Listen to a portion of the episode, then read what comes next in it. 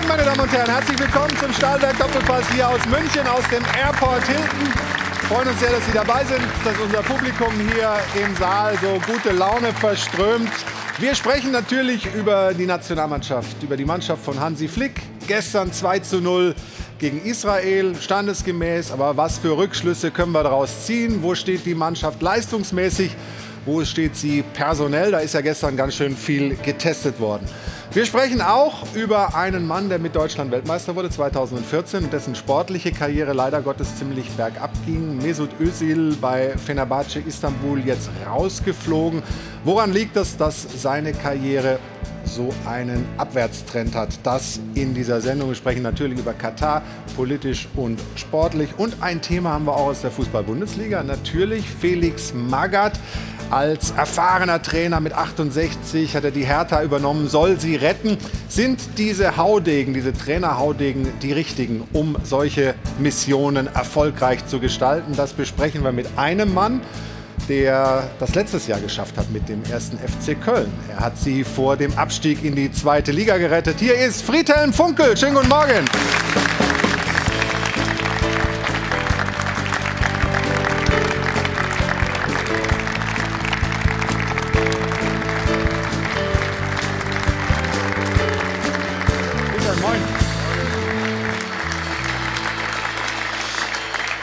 Sag mal, als es klar wurde bei Hertha, äh, dass Taifun Korkut gehen musste, hast du dann das Handy schnell abgestellt oder wie machst du das dann? Nee, das Handy stelle ich eigentlich äh, äh nur nachts ab. Okay. Ja, tagsüber ist das äh, Handy eigentlich immer. Weil hier an. bei uns in der Runde war dein Name sofort wieder im Gespräch. Alle haben gesagt, der Friedhelm, ja, der das, könnte. Ja, das habe ich gehört, aber äh, der Kontakt äh, zu Hertha ist nie da gewesen. Okay. Dann lass uns äh, das Thema nach hinten schieben. Machen wir später noch ein bisschen. Gestern Länderspiel geguckt. Wie hat es dir gefallen? Ja, das war ein vernünftiger Auftritt äh, der deutschen Nationalmannschaft. Äh, ja, doch verdient 2-0 gewonnen. Das eine oder andere Tor hätte noch äh, mehr erzielt werden können, wenn ich an den Elfmeter von Müller denke, ja, den er verschossen hat. Aber das war ein ganz vernünftiger Auftritt. Darüber sprechen wir jetzt gleich mit folgender Runde, die ich jetzt gerne vorstellen möchte. Ich freue mich sehr über einen Mann, der achtmal für Deutschland in der Nationalmannschaft gespielt hat, glaube ich, ein Tor geschossen hat, über 200 Bundesligaspiele. Heute ist er Trainer. Ich freue mich auf Thomas Bredaric. Schönen guten Morgen. Einen schönen guten Morgen auch an unseren Sport 1-Experten Alfred Draxler. Grüße dich, Alfred. Morgen. Der Chefreporter des Münchner Merkur und Autor der Hansi Flick-Biografie ist hier. Hallo Günter Klein, guten Morgen. Morgen. Und er ist einfach Mario Basler. Hallo. Guten Morgen. Und einen Gast erwarten wir noch, der ist aber noch in der Luft, ein bisschen verspätet. Matthias Stach wird hier sein. Er ist ein Kollege, Sportreporter und sein Sohn Anton gestern äh, Premiere in der Nationalmannschaft gefeiert, sein erstes Länderspiel. Der kommt also später zur Runde dazu. Wer immer pünktlich ist, ist natürlich Jana Wosnitzer und die begrüße ich jetzt. Und du hast die Frage der Woche dabei. Jana, hi. Schönen guten Morgen. Ja, das war also Sieg Nummer 8 im achten Spiel unter Hansi Flick. 33 zu 2 Tore stehen zu Buche. Übrigens auf Seiten des DFB-Teams waren auch sechs Standardtore mit dabei. Das war ja noch lange nicht immer so. Also die Richtung stimmt unter dem neuen Bundestrainer. Aber jetzt muss man auch fairerweise sagen, die ganz großen Gegner waren noch nicht mit dabei. Der kommt dann am Dienstag zum ersten Mal. Da geht es dann gegen die Niederlande. Das wird dann der erste richtige Härtetest. Wir schauen aber schon mal voraus. Ja, es ist noch viel Zeit und es liegt noch viel Arbeit vor Hansi Flick. Aber das Ziel ist ja klar definiert und wir wollen es diskutieren. Kann unsere Nationalelf wirklich Weltmeister werden? Das ist unsere Frage der Woche. Diskutieren Sie gerne mit auf Twitter, sport1.de oder rufen Sie uns an am Dopafon. Die Nummer ist wie immer die 01379 011 011. Danke, Jana. Also mitmachen wir sind gespannt auf das Meinungsbild, was sich da ergibt. Wir gehen gleich in die Runde, Friedhelm, aber schauen zunächst auf diesen Sieg von gestern, das 2 zu 0, der achte Sieg in der Ära Flick im achten Spiel. Aber welche Lehren können wir wirklich draus ziehen?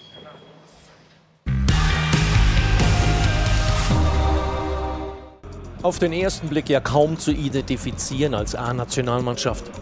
Bundestrainer Flick experimentiert natürlich noch und hat vielleicht schon den WM-Knipser gefunden. Kai Havertz könnte die Lösung sein für das Sturmzentrum. Wenngleich er die Mittelstürmerrolle nicht klassisch interpretiert und oft die Positionen wechselt. Flick gefällt das. Der Bundestrainer hat ja einige Baustellen zu bearbeiten vor seinem ersten großen Turnier als Hauptverantwortlicher.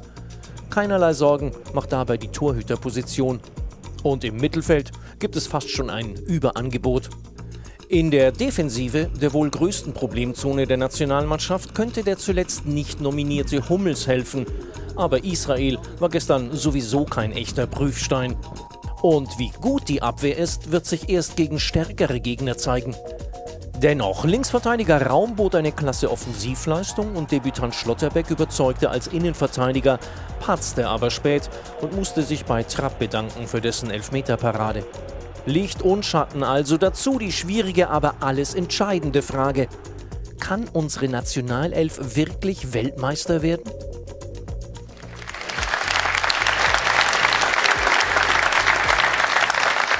Das ist eine Frage, die ist wie gemacht für dich, Mario. Äh, ja, äh, dann lass mich kurz drüber nachdenken. Nein, äh, ich glaube, wenn wir uns alle mal so ein bisschen äh, ein paar Monate zurückerinnern, äh, da haben wir den einen oder anderen mit Schimpf und Schande weggeschickt aus der Nationalmannschaft. Wir waren alle sehr unzufrieden äh, mit, mit den Leistungen der letzten äh, Monate, bevor Hansi äh, Flick kam. Äh, ich habe vor Monaten schon gesagt, wir müssen mal langsam auch wieder ein bisschen vorsichtiger agieren. Neuer Trainer, der eine oder andere junge Spieler kommt jetzt nach. Es ist auch mal keine Schande, wenn man vielleicht mal nur im Viertelfinale oder vielleicht mal nur ins Halbfinale kommt. Nicht gleich wieder nach acht gewonnenen Spielen, was schön ist, ganz klar. Aber Jana hat es ja auch gesagt, wir haben natürlich auch noch keine großen Gegner bespielt. So, und wir warten mal ab. Dienstag Niederlande, dann haben wir den Nations Cup. Da kommen wir auch auf äh, starke Gegner mit England und, und äh, Italien. Und dann können wir mal weiter äh, gucken. Weltmeister können wir immer werden. Ich habe nichts dagegen, wenn wir Weltmeister werden. Aber ich bin da sehr vorsichtig und nochmal, ich wäre auch mal zufrieden, wenn wir mal wieder in ein Halbfinale kommen würden. Wo stehen wir denn? Was, was meinst du, Alfred?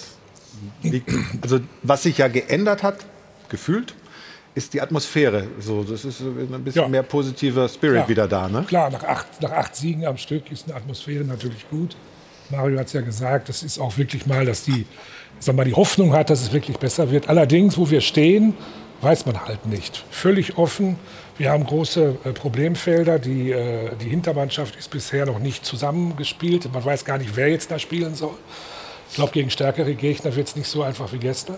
Mhm. Und was uns halt immer noch fehlt, ist die Antwort, wer eigentlich der Sturm, die Sturmspitze sein soll. Ist es eine falsche Neun? Haben wir einen, echt, einen echten Stürmer? Echten Stürmer haben wir gar nicht. Also das sind Riesenbaustellen. Wir haben gute Einzelspieler, aber die Truppe als Ganzes ist noch nicht eingespielt, noch nicht gewachsen. Man weiß gar nicht bisher, wer auf welcher Position überhaupt spielen soll. Warum hast du so gelacht? Weil ich recht habe. Nee, wegen dem, wegen dem, falschen Neuner. Ich, ich kenne so. falsche Hase, kenne ich. äh, Der Begriff Neuner. ja? Ja, es gibt ja, es gibt ja, wie gesagt, die letzten Jahre haben sie ja so Begriffe im, im, im deutschen Fußball so. Irgendwas abkippen, äh, das gibt es auch. Ja, das ne? ist, äh, ja, man kann es auch komplizierter machen, wie es ist, Fußball. Sind die Problemfelder, die Alfred angesprochen hat, die, die du auch siehst, Thomas? Also ich finde ja grundsätzlich, dass wir hier in Deutschland immer sehr kritisch mit der Nationalmannschaft umgehen. Auf der einen Seite finde ich das gut. Ähm, ich habe das jetzt mal, mal zwei Jahre aus dem Ausland verfolgt. Ähm, ich finde, die Außendarstellung ähm, ist natürlich jetzt eine viel bessere geworden. durch den Trainerwechsel ist alles ein bisschen eingeschlafen gewesen. weil wir erwarten halt, dass die Nationalmannschaft immer die Spiele gewinnt. Am besten äh, hoch und deutlich, aber andere Länder schlafen halt auch nicht. Und wir sind halt äh, in Deutschland. Oh, Musik, Musik an. Andere Länder schlafen nicht, ist drei Euro wert. Thomas, ja. hast Geld dabei, ja? Ja. Sehr ich habe extra mir zweimal drei Euro hingelegt. Also einen habe ich das, das, reicht nicht. Das reicht höchstens bis zur ersten Werbung. Ich habe hab dir gesagt, lass den 20er wechseln. Nein, mal weiter. Ähm, und ich finde, dass das, das Bild von außen ähm, auf die deutsche Nationalmannschaft ähm, ist immer noch ähm, respektvoll gesagt, sehr gut. Und ähm, ich finde, wir haben eine, glorreiche Zeit vor uns. Günther, du bist ja mit, mit Hansi Flick relativ eng befasst, hast ein Buch geschrieben über ihn, hast dich mit seiner Karriere, mit ihm als, als Mensch auch beschäftigt. Ist er voll im Plan? Ja, das denke ich schon. Und er hat ja jetzt auch wirklich einen guten Einstieg gehabt. Ich finde auch, dass es nicht die falschen Gegner waren zum Einstieg. Denn wir sollten uns nicht nur jetzt so an den Top Ten der Weltrangliste messen, sondern auch daran zurückerinnern, mit wem wir große Probleme hatten bei den letzten Turnieren. Das waren 2018 die Südkoreaner, es waren 2021 bei der Europameisterschaft die Ungarn, äh, wo Deutschland am Rand einer Niederlage stand. Und Turniere werden auch in diesen Spielen entschieden, ja, in diesem knappen Format, äh, wo dann plötzlich ein letztes Gruppenspiel dir so richtig an die Nerven geht. Deswegen finde ich das okay, dass man jetzt erstmal diese Kategorie bespielt hat und es waren ja auch Pflichtspiele zumindest. Mhm. Und äh, man ist ja in die WM-Qualifikation mit der Bürde einer Niederlage gegen Nordmazedonien reingegangen. Insofern hat Hansi Flick da schon gut geliefert. Dass er jetzt sagt, er will Weltmeister werden, finde ich, ist eine legitime Zielsetzung. Man muss es wahrscheinlich auch machen, um sich zu motivieren. Aber jetzt bei dem Blick von außen, ähm, glaube ich, ja, für uns klingt es eher vermessen. Äh, Weltmeister werden, das ist ein Jahrhundertprojekt. Ja, da muss so viel zusammenpassen. Äh, und 2014, das war einfach so etwas Einmaliges. Du musst die Atmosphäre haben, du musst das Quartier haben, du musst das Land annehmen, in dem, in dem das Glück Turnier haben. spielt. Du musst einmal Glück haben, wie gegen, gegen Algerien, und du musst auch die Spieler dazu haben. Und ich glaube ehrlich gesagt, dass wir diesen Pool an Spielern, den wir 2014 und Beginn 2010 hatten, dass wir über den im Moment nicht verfügen. Friedhelm, was hat Hansi Flick da eingebracht, äh, jetzt in dieser doch relativ kurzen Zeit? Ich glaube, du bist ganz ja, zufrieden da, mit ihm. Da ne? spricht natürlich erstmal äh, sehr, sehr vieles äh, für den Hansi, der das ja auch bei den Bayern relativ schnell hinbekommen hat. Das ist A, seine Empathie, das ist seine Menschlichkeit, das ist das Zugehen auf die, auf die Spieler. Ich glaube, dass das ein ganz, ganz wichtiger Faktor ist und dass dieser Wechsel einfach äh, auch notwendig war, um wieder ein ganz anderes Stimmungsbild äh, in Deutschland hinzubekommen. Und wir haben eben gehört, die haben jetzt die ersten acht Spiele unter Hansi gewonnen.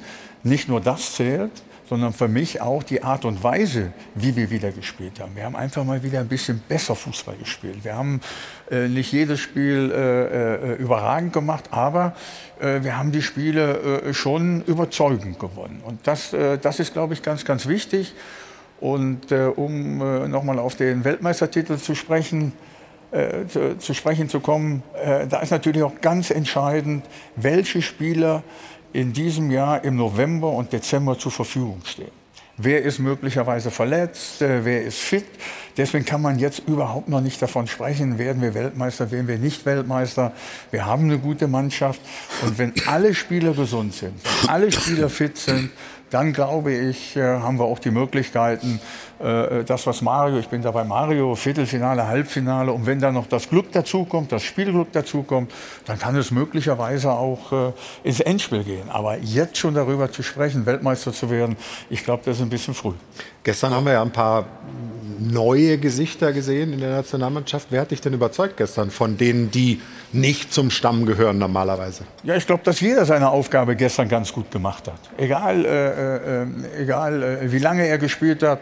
Ähm, ich fand Julian Weigel das erste Mal wieder dabei seit, ich glaube, seit fünf, fünf Jahren. Jahren. Ja ja, der jetzt äh, doch Schwierigkeiten äh, mal phasenweise gehabt hat äh, bei Benfica Lissabon, sich da jetzt aber wieder durchgesetzt hat. Die spielen Viertelfinale Champions League, das ist ein guter Spieler, äh, für mich ein guter Spieler hinter Goretzka, hinter Kimmich, hinter Gündogan und so weiter. Aber solche Spieler brauchst du ja auch. Mhm. Ja, solche Spieler äh, brauchst du einfach. Raum hat äh, aus, aus, aus meiner Sicht sehr gut gemacht. Das ist jemand, dem man Vertrauen schenken sollte, der auf der linken Seite wirklich gut spielt, der gute Standardsituationen schlägt. Wir haben eben darüber gesprochen.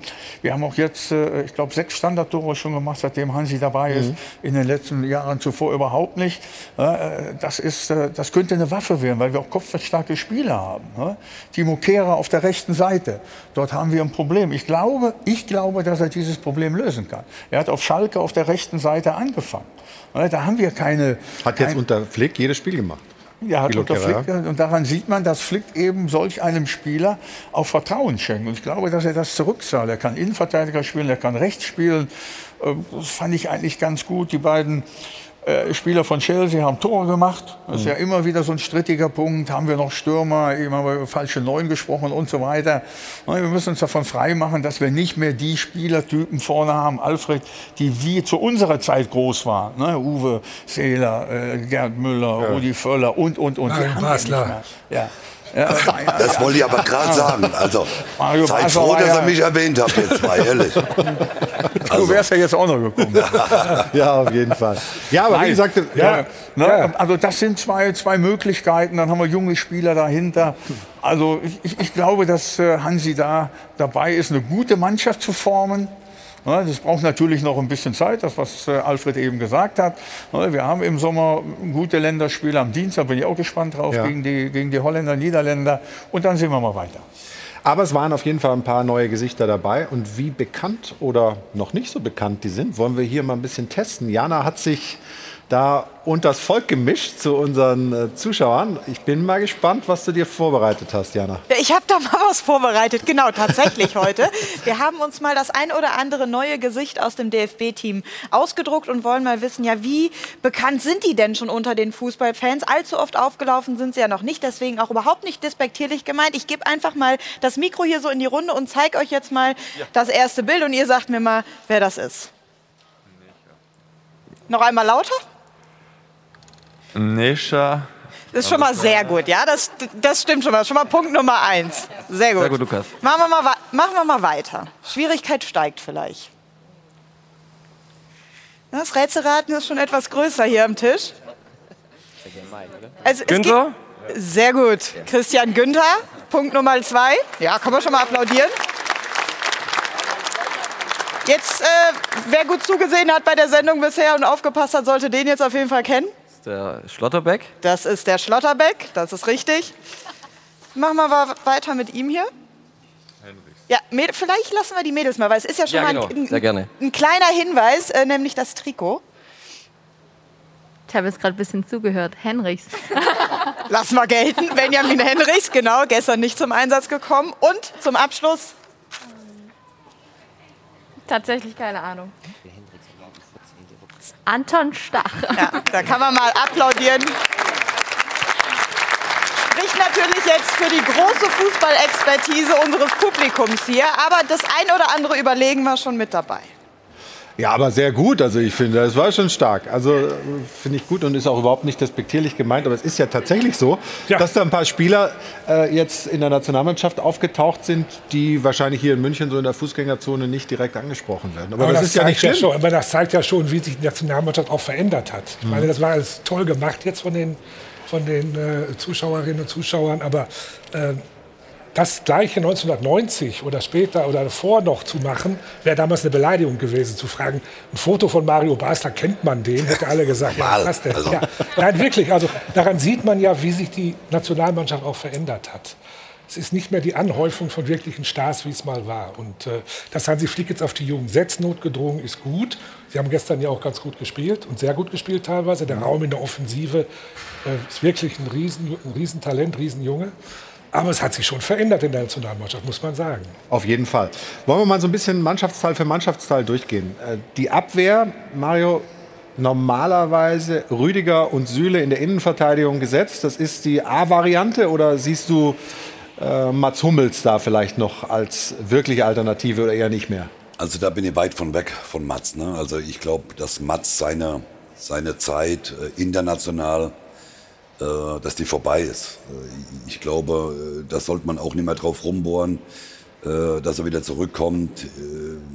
Man hat sich dafür entschieden, dass er nicht mehr dabei ist. Wir haben einen Schlotterbeck, der für mich ein, hervorragend, ein hervorragender Innenverteidiger sein kann, der auch bei dem einen oder anderen großen Verein ja schon im Gespräch ist. Also äh, nochmal Mats, äh, Süle und, und Rüdiger, wenn, äh, wenn sie fit sind, werden sie äh, gesetzt sein, die zwei als Innenverteidiger. Dann hatte man mit, mit Schlotterbeck, hm, Friedhelm hat es gesagt, Kehrer könnte äh, auch aushilfsweise äh, noch auf dieser Position spielen. Und da braucht man nicht noch einen, einen Mats Hummels mit 35, der äh, auch in der Saison ja schon in dem einen oder anderen internationalen Spiel gezeigt hat, dass es halt vielleicht auch nicht mehr reicht. Und dann einen noch mit zu der WM zu nehmen, Äh, ich glaube, wir haben gute junge Spieler hinten dran, denen soll man das Vertrauen schenken. Und nochmal, und auch wenn wir mit einer jungen Mannschaft mal zu einer WM fahren und würden im Viertelfinale ausscheiden, ist nichts passiert. Wir brauchen auch wieder die jungen Spieler, die wir heranführen müssen. Es ist ja nicht die letzte WM äh, dieses Jahr, sondern es geht ja die nächsten äh, 20, 50 Jahre, 100 Jahre weiter mit WMs. Und deswegen äh, brauche ich keinen äh, äh, Spieler mehr, der äh, jetzt mittlerweile in einem gesetzten oder in einem gewissen Alter ist, der halt international nicht mehr die große Klasse hat, wie Mats Hummels. Es gibt ja auch Matthias Ginter und äh, Jonathan Tah. Es gibt sehr viele Innenverteidiger. Ich glaube, bei Mats Hummels wird es interessant sein zu sehen, wie man das dann abmoderiert. Also wenn Hansi Flick zu der Entscheidung kommt, er will ihn äh, nicht mehr berufen, ob er es dann eben anders macht, als Joachim Löw damals äh, der das sicher auf unelegante und vorschnelle Art und Weise gemacht hat. Äh, der Name Jerome Boateng ist vielleicht auch noch äh, in der Pipeline, aber ich glaube, dass sich das jetzt auch stillschweigend erledigt. Also er ist in Lyon aus der Mannschaft jetzt draußen. Das war die jüngste Entwicklung. Er hat sich da bei Mitspielern unbeliebt gemacht, kam zu Konflikten in der Kabine. Er wird nicht mehr berücksichtigt und er müsste dann wahrscheinlich den Verein wechseln und diese Zeit zwischen August und Nominierung dann noch nutzen, wenn er dann auch reinkommen will. Aber ich glaube auch bei der Vorgeschichte aus seinem privaten Bereich, ähm, die jetzt ja, äh, die jetzt jeder kennt, äh, glaube ich, äh, würden die Nebengeräusche viel zu laut werden. Also ich glaube auch, dass bei der Innenverteidigung Hansi Flick eigentlich den Weg fortgehen wird, äh, den Joachim Löw mal eingeschlagen hat. Ich finde, man muss halt auch mal ein bisschen äh, weiterschauen, denn wir schauen immer nur auf individuelle Spieler. Der Trainer, der achtet, wer passt zu wem am besten zusammen. Äh, was gibt es für eine, eine, Lösung, die man zusammen, zum Beispiel jetzt gerade, wie du schon sagtest, mit, mit Süle und Rüdiger, die passen halt hervorragend zusammen. Sie verkörpern äh, den modernen Fußball sind beide sehr schnell. Rüdiger ist übrigens der schnellste, der schnellste Spieler äh, in, der, der Premier League. Ne? Premier League. Ja. Ähm, und äh, in dieser Kombination ähm, kannst du natürlich auch hinten sehr gut aufbauen, das Spiel nach vorne sehr gut entwickeln nach vorne mit einschalten äh, und darauf achten halt Trainer noch viel, viel mehr als nur auf die Qualität. Nico Schlotterbeck wird ja so ein bisschen gehypt gerade, logischerweise, weil er mit Freiburg eine tolle, tolle Saison spielt, weil er eben, Mario hat es ja gerade gesagt, mit großen Vereinen in Verbindung gebracht wird, vor allem in Dortmund. Äh, aber auch gestern während des Länderspiels mal so ein bisschen Social Media verfolgt. Die Fans sagen, äh, den müssen wir holen, den müssen wir holen, also auf jeden Fall. Und ähm, wie gut siehst du ihn denn? Wie, wie gut ist er schon? Weil wir haben auch gestern gesehen, der Fehler, der zum Elfmeter geführt hat, so, so, so, und, und Hansi Flick hat ja auch so ein bisschen gesagt, er sei manchmal zu bequem. Ähm, wie schätzt du den Spielertypen Nico Schlotterbeck ein? Oder ja, ich glaube, so, so, Fehler äh, oder den Fehler, den er gestern gemacht hat, den machen auch ältere und erfahrene Spieler. Äh, wenn man mal einen Schritt zu spät kommt, das hat jetzt nicht unbedingt was mit Unerfahrenheit oder sonst wir was können, zu tun. Wir können die Szene gerade mal einspielen, nur ja. dass man es nochmal noch sieht. Ja. Wer gestern vielleicht das Länderspiel verpasst hat, äh, dann können wir es gerade nochmal sehen. Da hat er einfach was war das? Gedankenlos oder was war das? Ja, er machte, äh, das war ein Stück weit gedankenlos und äh, äh, tritt ihn dann äh, vor, vor den Fuß. Mertesacker, der ZDF-Experte, hat gesagt, das war arrogant. Ja, aber, aber das kann passieren. Das kann passieren und, und das ist ein junger Spieler und ich äh, denke, dass er wirklich auf einem sehr, sehr guten Weg ist, äh, dass er einen sehr, sehr guten Trainer hat mit, mit Christian Streich, der ihn auf dieses Niveau im Grunde mit der Mannschaft vom SC Freiburg gebracht hat. Und äh, Hansi ist jemand, der eben auch jungen Spielern äh, einfach Vertrauen schenkt. Und mhm. das zahlen diese Spieler dann auch zurück. Ich glaube, es gibt an Süle und Rüdiger kein Vorbeikommen. Das haben wir jetzt gerade schon gesprochen. Das sind äh, zwei, zwei gute äh, Innenverteidiger. Die haben die Champions League mit ihren Vereinen gewonnen und so weiter, sind international erfahren.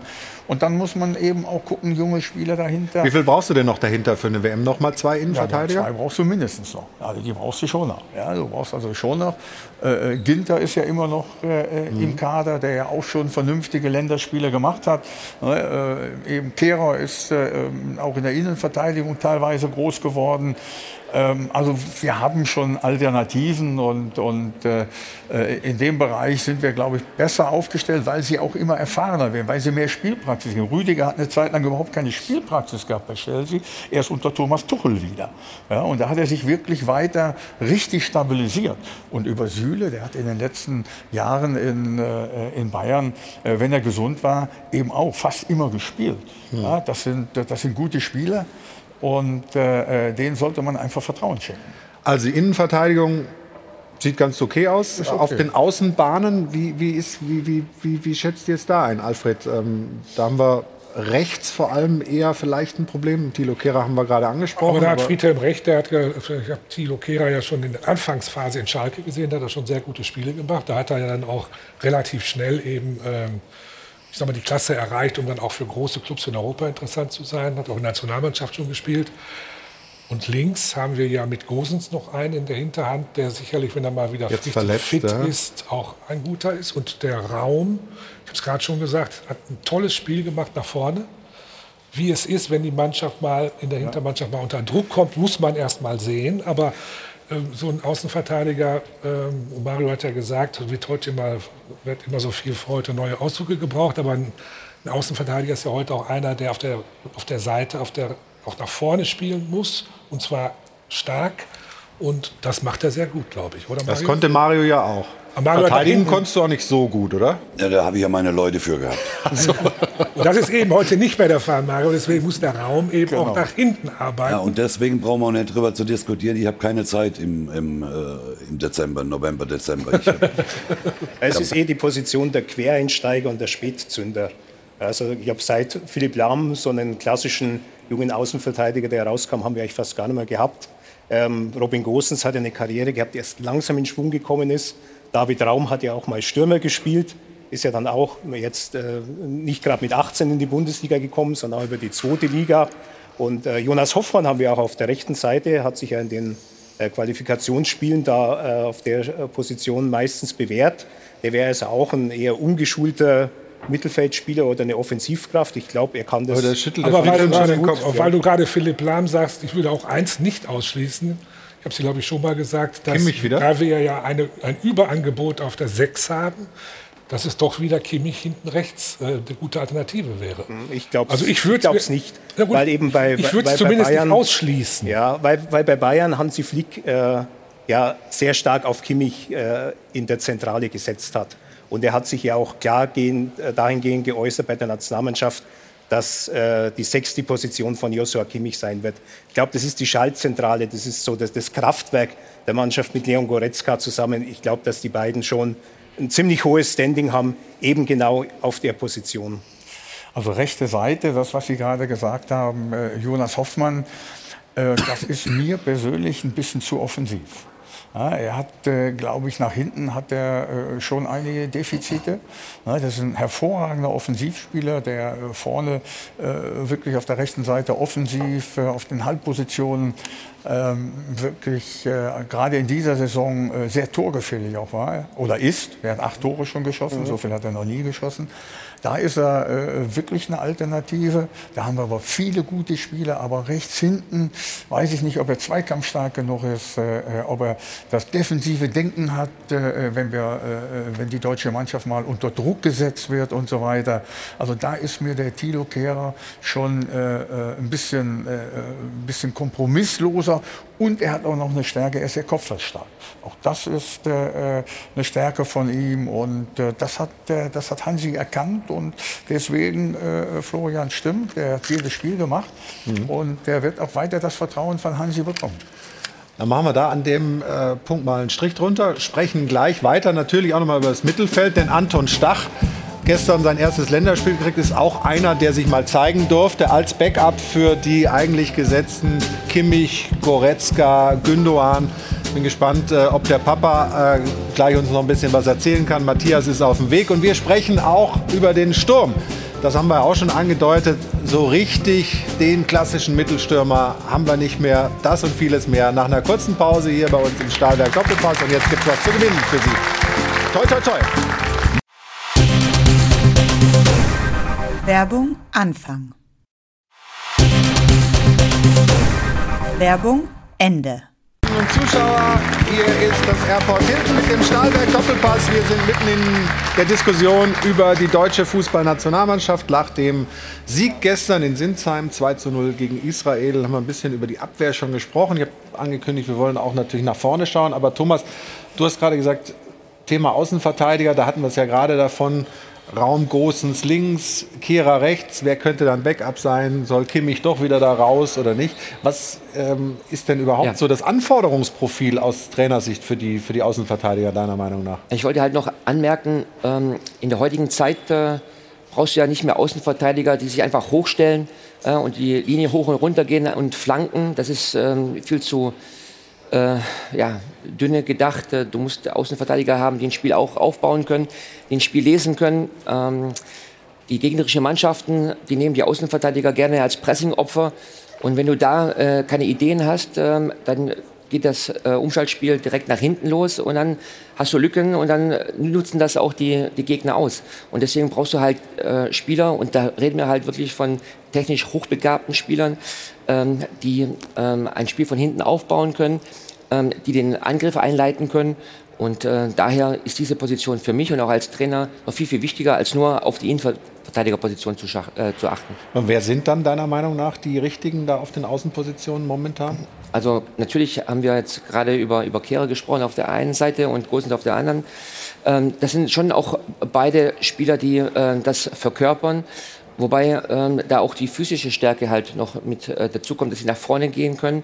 Also von dem her sind wir beide mit den beiden Positionen eigentlich ganz gut besetzt. Okay, also lassen Sie mal nach vorne schauen. Ähm, wir haben mit Havertz einen Mann, der gestern auch wieder getroffen hat, der bei Chelsea auch teilweise ganz vorne drin spielt, obwohl viele sagen, und er selbst glaube ich auch, dass er sich auf der 10 noch, noch wohler fühlt. Ähm, wie siehst du die Situation im Sturm? Wir haben Havertz, wir haben Werner, wir haben Gnabry, aber so einen richtigen Sané. ja, Sané, aber so einen richtigen Mittelstürmer, ähm, der jetzt nur knipst, ist vielleicht Werner mit, mit Abstrichen gerade. Naja, gut, bei, bei Werner ist ja auch immer so, muss man ja immer gucken, ne, wie ist er drauf. Äh, manchmal trifft er ja kein Scheunentor. Äh, So wie gestern. ja, äh, Okay, Tor gemacht gestern. ja, da bin ich, also da bin ich ein bisschen vorsichtig nochmal. Er hat, äh, wir haben halt die letzten Jahre, da haben wir ja auch oft genug schon drüber gesprochen, wir haben es halt versäumt. Wir haben die ganzen, die großen Stürmer, wie wir sie halt, äh, wie bei Bayern zum Beispiel Lewandowski, die haben wir halt nun mal nicht. So, ich glaube, dass, äh, dass man, äh, dass wir hoffen müssen, dass Havertz sicher bei der WM dabei ist. Dass er sich auch nicht verletzt, weil er in einer hervorragender Form ist, weil er wirklich auch so der Spieler sein kann, der vorne, der ist groß, der ist, mit dem kannst du Fußball spielen, der sucht den Abschluss, der ist immer, der macht immer auch seine Tore, der macht auch sehr entscheidende Tore, wie Champions League Endspiel äh, als Beispiel.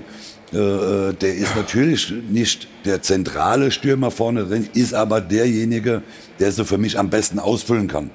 Weil er sehr flexibel, weil er sehr schnell ist, weil er ein hervorragender Fußballer ist, weil er auch kopfballstark ist, weil der immer in, in, äh, äh, anspielbar ist. Äh, äh, Deswegen, wir werden jetzt bis zum, bis zum Winter, bis zur WM, werden wir keinen großen Stürmer mehr kriegen. Äh, den, den haben wir nun mal nicht, den, den deutschen großen Stürmer. Und deswegen ist für mich Havertz derjenige, wenn äh, Hansi nicht auf Werner vorne drin äh, setzt, ist derjenige, der für mich äh, dann diese Position vorne drin äh, ausfüllen wird und auch wahrscheinlich muss. Wie Also groß ich, ist ich, ja? also ich glaube, dass wir das äh, taktisch sehr variabel spielen müssen. Wir haben Spieler, wir haben nicht diesen äh, klassischen Stoßstürmer, aber wir haben Sané, wir haben Gnabry, äh, wir haben Havertz, wir haben Werner. Müller, nicht vergessen, ne, wird ja, rennt ja auch immer. Müller, Müller rennt ja auch genau, überall Müller. rum. Ja, also müssen wir sehr variabel gestalten. Und ich glaube, dass, äh, Hansi, äh, dass das auch die Idee von Hansi ist. Ja, und äh, das muss halt in den äh, nächsten Wochen und Monaten, wenn Lehrgänge sind, wenn Spieler sind, Nations Cup im, im äh, Juni und so Juni weiter, vier Spiele, dann ja. müssen wir uns, äh, müssen wir uns dort äh, eben, äh, oder Hansi sich damit auseinandersetzen. Das wird er auch machen. Wir haben, wir haben Musiala, ja, auch ein Riesentalent, ein Riesenfußballer, ja, der sogar noch auf der Sechs spielen kann, ja, der auch äh, variabel äh, äh, im, im, im Angriffsspiel äh, die Leute einsetzen kann, die dann in die gefährlichen Räume stoßen. Also wir haben da schon Potenzial und Hansi muss herausfinden, wie wir das äh, taktisch am besten flexibel hinkriegen. Wie groß ist das Problem, dass äh, Timo Werner im Verein wenig bis nicht spielt? Ja, natürlich. Groß. Man sah ja gestern auch in der ersten Halbzeit, dass er am Anfang wirkte er etwas verunsichert. Also das, da fehlt sicherlich auch, ich sag mal, das Selbstvertrauen, was man sich halt nur holen kann, wenn man permanent spielt. Und ob Werner wirklich die Lösung da vorne ist, ist auch nach wie vor zweifelhaft. Ich glaube, dass Dienstag in Holland äh, äh, Havertz mal vorne spielen wird, mhm. denke ich. Aber nochmal, es sind alles keine logischen Mittelstürmer, keine logischen Entscheidungen, den dahin zu stellen. Und wir dürfen nicht vergessen mit der Idee, die Friedhelm gerade aufgeführt hat, das Idee ist gleichzeitig auch ein Problem. Und damit sind wir sowohl bei der WM 18 als auch bei der EM und vor allen Dingen in der Nations League dreimal wirklich kläglich gescheitert. Ich glaube, dass man heutzutage ohne einen solchen Stoßstürmer halt Probleme hat. Und alles, was man dann so als Idee und als ja, Alternative aufzeigt, ist gleichzeitig auch immer Teil des Problems dann. Gerade in einem Turnier, da bräuchte man eigentlich einen, wenn der auf der Bank sitzt und steht auf, dann müssen die anderen Angst haben. Das war zum Beispiel bei Miroslav Klose so 2014, als er schon deutlich über seine höchste Schaffenskraft hinaus war und nicht mehr jedes Spiel machen konnte. Aber es ist immer was passiert in dem Moment, wo er angefangen hat, sich warm zu laufen. Das hat bei den Gegnern eine Spur hinterlassen. Und der brauchte auch nicht irgendwie in Hochform oder gut zu sein. Wenn er reinkam, äh, der war einfach Miroslav Klose. Und irgendwie so ein Schreckensfaktor. Ähm, oh, bei dem die anderen ja immer aufpassen müssen. Ja vielleicht, vielleicht kann es ein, ein Matcher werden. Ja, also man hat ja versucht, ein bisschen also du glaubst, so. Wenn der, der aufsteht, dass dann die Gegner Angst haben. das, muss sich, das muss sich entwickeln. Also, aber so toller bei Fußballer, toller Stürmer, aber einer auch der, da haben wir noch ein bisschen Zeit für. Aber der ist ein bisschen, der ist ein bisschen anders als die anderen. Warum Vielleicht wird es Adeyemi, also ja? irgend so einen Joker-Typen. Ja, warum hat denn ein Klose gespielt? Er hat ja nicht nur Tore geschossen, weil wir sehen ja immer nur, was der Spieler oder der Stürmer in der, in der Offensivbewegung macht. Aber als Trainer schaust du ja, wie arbeitet er nach hinten? Äh, wie kann er äh, der Mannschaft helfen, dass wir nicht nur wie Paris Saint-Germain mit, mit sieben Spielen verteidigen? Ja, war überragend, Klose. Also gerade zum Beispiel WM-Finale, die 90 Minuten, die er gespielt hat, er war unglaublich, hm. unglaublich viel hinten. Ja, ich meine nur in der, in, der, in der späten Phase, oder er hat ja mal eine Phase gehabt unter Louis van Gaal bei Bayern, da hat er, ist er im Verein gar nicht mehr dran gekommen, hat aber in der Nationalmannschaft regelmäßig geliefert. Also das zur, zur Thematik Werner. Es kann schon sein, dass man einen Stürmer nicht berücksichtigt wird im Verein, aber dann in der Nationalmannschaft, wenn er eine feste Größe ist, durchaus da seine, seine Rolle spielt. Aber es ist einfach so eine Schreckensfigur. Auch Mario Gomez war noch so äh, bei der WM 2018 noch so einer, äh, da war klar, äh, der steht jetzt für was anderes, ja, der kann mal einen Fuß hinhalten, der kommt irgendwie mal so unorthodox an den Ball hin und ähm, die anderen sind alle bessere Fußballer, ja, aber er bringt halt eine andere Farbe rein. Und mit Nils Petersen hat Jogi Löw damals so einen gesucht, der vielleicht auch so eine Gabe hat, der auch als Joker in der Bundesliga gut funktioniert, hat sich allerdings dann nicht durchringen können, ihn dann nach Russland mitzunehmen. Mario atmet ganz tief. Naja, wir, wir reden von 2014, das ist äh, acht Jahre her. Ich meine, äh, wir müssen doch bei dem äh, heute äh, bleiben. Wir haben diesen großen Stürmer einfach nicht. Wir haben auch nicht den Stürmer, der deshalb mal Klose äh, oder Rudi ah, übrigens, Völler. Da ist, oder da ist jetzt, jetzt kriegt er seinen richtigen Auftritt. Hier ist Matthias Stach. Morgen.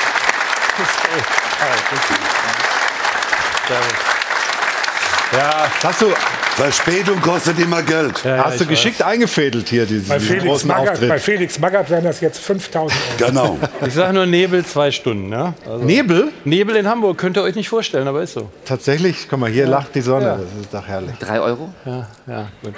Kannst du direkt, kannst ja. direkt. Voller Einstand. Voller Einstand. Nebel in Hamburg. Bin ich einmal eingeladen nur und dann komme ich zu spät. Nein, schön, dass du da bist. Schön, dass du es geschafft hast, dass der Nebel dich zwar äh, verspätet hier hat ankommen lassen, aber dass du da bist und dass du jetzt hier in der Runde äh, bist. Ähm, Mario, du warst mitten in deinem, in deinem äh, wie soll ich sagen? Ja. Die WM ist acht Jahre her und ja, so weiter. Ja, wir haben jetzt, wir, nochmal, wir müssen ja bei dem heute und hier äh, bleiben. Und, und für mich ist die einzige Lösung äh, jetzt zur, zur WM, wenn wir den großen Stürmer brauchen, äh, kann für mich nur Harvard sein, der in einer tollen Form ist, nochmal, der alles vorne mitbringt, ist natürlich nicht seine Lieblingsposition, aber bei solchen Turnieren ist es nun mal so, da gibt's keine Lieblingsposition, sondern da musst du auch mal äh, auf, auf einer Position spielen, die du vielleicht nicht magst und dich in den Dienst der Mannschaft stellen, mhm. aus dem einfachen Grund, weil du, weil du halt ein Ziel hast. Ein Ziel, mit einer Mannschaft Weltmeister zu werden und und wenn Hansi äh, zu, zu Kai sagt, du wirst jetzt vier Spieler oder die, die, die, die ersten drei Spieler vorne drin spielen, dann wird er nicht sagen, nee, mache ich nicht, sondern der wird sie spielen, wird sie vielleicht anders äh, anders spielen mit, mit Thomas Müller, mit, mit Gnabry, äh, mit Sané. Da, das, die vier werden ja permanent auf einer anderen Position spielen. Und von daher äh, werden wir uns, und da zahle ich ja gerne drei Euro, packen können wir uns äh, die nächsten sieben Monate keinen. Rein damit mit dem Geld. Ja, sehr aber gerne. du hast absolut recht. Und ich meine, Bitte, der Kai spielt ja bei Chelsea auch öfter ganz vorne drin und da hat er eben mit Werner und mit Lukaku ja auch große Konkurrenz. Also äh, scheint nicht so schlecht äh, geeignet zu sein Nein, das für ist diese das- das, Position. äh, und wenn wir davon sprechen, irgendeiner, vor dem die Gegner Respekt haben, ich glaube, so einer, der im Champions Das League-Finale ist, äh, trifft das und bei ist- Chelsea immer spielt, das die, ist schon das einer. ist die beste Lösung. Das ist die beste Lösung für uns, äh, für unsere Mannschaft. Und wir brauchen wirklich nicht mehr über Spieler zu sprechen, die, die, die einfach nicht mehr da sind, die, die, die wir nicht mehr haben. Wir brauchen nicht in der Vergangenheit zu sprechen, sondern wir müssen nach vorne gucken. Wir müssen gucken, was ist in acht Monaten möglich. Wer kann dort vorne ähm, am gefährlichsten für die deutsche Mannschaft sein? Und da gehört äh, der Kai ganz sicher dazu. Wir können mal auf die Tore schauen von gestern. Sein äh, Tor nach einem Standard, auch das haben wir als neue Stärke in Anführungszeichen der Nationalmannschaft auf, ausgemacht. Nils Buttgereit als Standardtrainer. Vielleicht hat das schon was geholfen. Kopfballstark ist äh, Kai Havertz und schauen wir das. Ich finde nur, was er noch lernen müsste, er könnte nach dem Tor vielleicht mal lächeln wenigstens. Ja, er wirkt, er wirkt so ein bisschen arg abgebrüht. Ne? Ja. Ja, und dann kommen wir das zweite auch noch an äh, von Timo Werner, dem das natürlich unglaublich gut tut, äh, dass er da den Also Fuß ich bin noch froh, dass er steckt. richtig getroffen hat, den Ball. ja, das sieht man ja. Der, ich mein, wirklich, weil da wäre zum Eckball gegangen wahrscheinlich. Aber Gott sei Dank ist er dann rein. Ja, also Tor für die deutsche Nationalmannschaft, das war das zweite. Matthias, Ja, dein Junior Anton durfte auch mal mitspielen. hat gestern sein erstes Länderspiel gemacht. Ich meine, ähm, Zuschauerinnen und Zuschauer kennen dich als äh, großartigen Tennis- und Fußballkommentator. Äh, jetzt bist du Spielerpapa. Was hat er dir denn erzählt aus den, aus den paar Tagen, die er jetzt bei, bei Hansi und seiner Truppe ist? Wie ist er aufgenommen worden, der Bursche? Kann ich echt sagen, weil du hörst, man hört ja immer so viel, Teamgeist ist super. Ich glaube, das sagt jeder Verein, ja, also wenn du neu in einen Verein kommst. Aber es waren so ein paar Sachen, die echt ganz cool waren. Also auch so Leute wie Manu Neuer und, und er hatte ein, also Manu hat ja, glaube ich, in der PK gesagt, er hat schon so ein bisschen das Gespräch geführt am Tisch. Also er fühlt sich mega wohl und was man echt sagen muss, dass äh, Hansi Flick ist, finde ich, auch ein Menschenfänger. Also von dem, wir haben jetzt nicht viel Kontakt gehabt, aber was ich gehört habe, wie er die Neuen integriert, wie er auch sensibel dafür ist, weißt du, du kommst dahin, warst eigentlich noch nie in der DFB-Auswahl, außer bei der U21 Ja. zum richtigen Zeitpunkt. Und dann stehst du natürlich erstmal links, rechts. Jetzt hat er ein paar U21-Buddies dabei gehabt. Also er hat echt gesagt, das ist, äh, war top. War er nervös? Hat er irgendwie Respekt gehabt vor, vor, vor, dieser, vor diesen Trainingseinheiten mit den Superstars und so weiter? Ja, das hat er schon, aber der hat mittlerweile so ein gewisses Selbstvertrauen. Stefan Kunz äh, zu 21, wir haben einen ganz guten Draht zu ihm, hat auch gestern noch gratuliert und so. Ähm, der hat gesagt, er war eigentlich überrascht, auch als er ihn damals eingewechselt hat, wie cool er eigentlich war. Also der ist, ist eine ganz coole Socke. Aber na klar, der Respekt gab es ja logisch. Gibt ja eine ganz schöne Geschichte, wie das war, als er angerufen wurde von Hansi Flick. Hast du die drauf? Ja, die habe ich äh, ausnahmsweise drauf, weil mir hat er sie dann auch irgendwann erzählt. Naja, der war im Auto, man muss sich vorstellen, der fährt eine 16 Jahre alte Scherbe mit Kurbelfenstern. Ne? Und da saß er mit so, ja, ja. Hat er dein altes Auto gekriegt, oder? Entspricht noch nicht dem, äh, sagen wir mal, diesem Dem Klischee dem Bundesliga-Profi. Klischee. Ja, Ja. das kann er noch nicht erfüllen. Und äh, mit Andi Lukoki, das ist ein äh, Teamkollege bei Mainz äh, im Auto. Er fuhr vorbildlich, dann war unbekannte Nummer und dann hat Lukoki gesagt, du lass uns mal zurückrufen, wer das ist, weil er ein bisschen neugierig ist. Anton, ja, mach du das und stelle auf laut. Ja, und dann hat äh, sich äh, die Gegenseite nicht gemeldet. Und dann hat Anton wohl gesagt, ja, hallo. Und dann hieß es, ja, hier ist Hansi Flick. Hat er sich, glaube ich, gleich zweimal verfahren, weil ich denke, ist, Zitat, alles aus dem Gesicht gefallen. Ja. Ja, schöne Geschichte. Und das ist natürlich äh, ein großer Moment. Kannst du dich erinnern, Mario, wie das für dich war, als du das erste Mal zur War Nationalmannschaft Sepp berufen Herberger wurdest? noch, ne? Sepp Herberger, ne?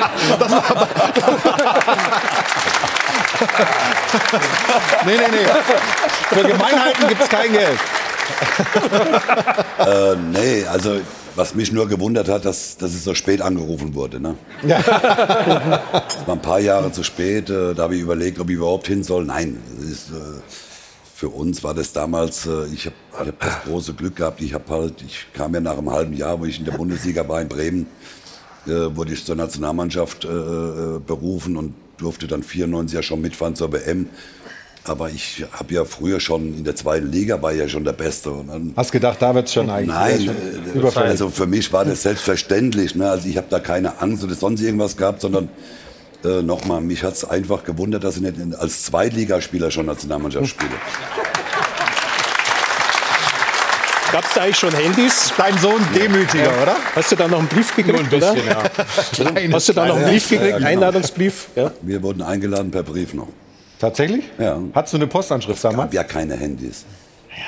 Das waren die Zeiten, ne? Ja, das war noch schön. Da konntest du noch äh, deine Zigarette, dein Wodka Lemon trinken oder dein Bier trinken. Da hat dich keiner fotografiert. Und Brief Da hat die keiner, da hat die keiner fotografiert, keiner äh, Handyvideos gemacht. Das war schön. Äh, aber aber nochmal, natürlich ist es heute eine andere Zeit. Ne? Die, äh, die Jungs, wenn du heute zur Nationalmannschaft kommst, aber ich glaube, dass auch für, für Anton das ganz gut war, dass ehemalige U21, die mit ihm mitgespielt haben, dann ist es ein bisschen einfacher, ne? wenn der ein oder andere Bekannte, das Gesicht dabei ist, mit denen du zusammenspielst. Wenn du aus einer Mannschaft kommst, jetzt hat ja Mainz 05 nicht immer die ganz großen Nationalspieler hervorgebracht äh, für Deutschland, aber wenn du dann dahin kommst, wie gesagt, und hast erstmal die ganz, ganz Großen nur vor dir, dann ist es eine andere Situation. So wird es dir ein bisschen einfacher gemacht. Ne? Aber seine Karriere ist ja. Ja, ich, Thomas. ich, ich, fand es ganz toll, äh, was äh, du vorher erzählt hast über den Menschenfänger, Ja. äh, Trainer Flick. Äh, ich kenne das auch ein bisschen anders. Also als ich in Wolfsburg gespielt habe und Jürgen Klinsmann noch Trainer war, der hat mir auf, auf Band gesprochen, dass ich nicht im Kader bin. Mhm. Ja, also der hat immer darauf gewartet, dass das Training ist, dass er mir auf Band sprechen konnte. Ne? Du meinst, er hat das extra gemacht, damit, damit er dich nicht persönlich Ja, das hat? könnte ja? man ja so vielleicht deuten. Ja? Deswegen finde ich das echt ganz toll. Ne? Und Hansi Flick hat zwei Tage später nochmal angerufen und hat ihm dann gefragt, kannst du es jetzt glauben? Tatsächlich? Das ist ja genau das Thema. Ne? Also, dass du, dass du das Gefühl hast, Äh, der weiß schon auch, wie es genau, Aber was, was- Mario sagt, wie es in einem vorgeht, wenn der da als Was man ja wirklich fast nicht glauben kann, ist, wie sich die Karriere entwickelt hat von Anton. Ne? Du kannst ja, also wissen nicht alle, wie das ging. Kannst du noch mal kurz so ein bisschen erzählen? Also das ging ja ratzi-fatzi dann letztlich. Werder letzten Jahre. Internat gehabt, äh, ein paar Trainer gehabt, die mehr darauf standen, ein bisschen kräftige junge Spieler äh, zu holen, damit der wichtige Regionalliga Nordtitel geholt wird. Bis auf eine Ausnahme, der sehr an ihn geglaubt hat, der heißt Florian Kofeld. Der hat ihn echt unterstützt. Na, und dann ist er viele Umwege gegangen. Also wir haben immer gesagt, du musst spielen. Also Daniel Thune war wichtig, äh, Osnabrück, dann hat er bei kleineren Clubs gespielt, dann war er in Wolfsburg. Dann Greuther Fürth. Zweite Mannschaft, oder? War das? Ja, zweite Mannschaft, genau. Erste Mannschaft war da Weit weg. ja, ich fand von der, vielleicht mal, um sich zu empfehlen, schon, aber das Fernglas hatte ich nicht dabei. Also insofern äh, ging es nicht.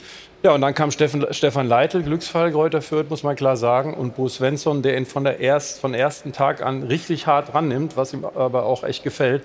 Ich finde, du musst halt auch Glück mit den Trainern haben. Und er hat mit Stefan Kunz mega Glück gehabt, mit Hansi Flick jetzt und mit seinen letzten Clubtrainern. Ja, und dann ging das jetzt in 19, 20 Monaten, glaube ich, aus der vierten Liga In die Nationalmannschaft. in die Nationalmannschaft. Ja. Eine Story, ja? Ja, toller Weg, ganz, ganz toller Weg. Und äh, das zeigt, äh, dass du nicht äh, mit 17 oder 18 schon bei einem Du musst nicht. Verein Ja, spielen genau. musst. Ne, sondern, und das ist genau der richtige Weg. Und äh, er kommt ja aus dem Sport. Er kann sich ja auch da ein Stück weit mit hineinversetzen. Er, wird den Jungen äh, äh, ähm, auch die richtigen Ratschläge gegeben haben und so weiter. Ist ja nicht immer einfach, dann vierte Liga zu spielen und sagt, Mensch, spiel erst mal da und dann dritte, zweite. Und äh, ja, jetzt ist er, äh, wie lange hat er gespielt? 30 Minuten, glaube ich. Ja, ja. Äh, 30 Minuten für, für, für Julian Weigel, glaube ich, reingekommen. Äh, fantastisch. Wir sprechen gleich weiter. Natürlich über die Nationalmannschaft, über das, was ansteht. Am Dienstag ist das Spiel äh, gegen die Niederlande. Ist sicherlich eine andere Prüfung. Wir schalten zu unserem Reporter Patrick Berger. Der ist äh, bei der Nationalmannschaft und wird uns das Neueste erzählen. Und vieles mehr in dieser launigen Runde. Bis gleich also.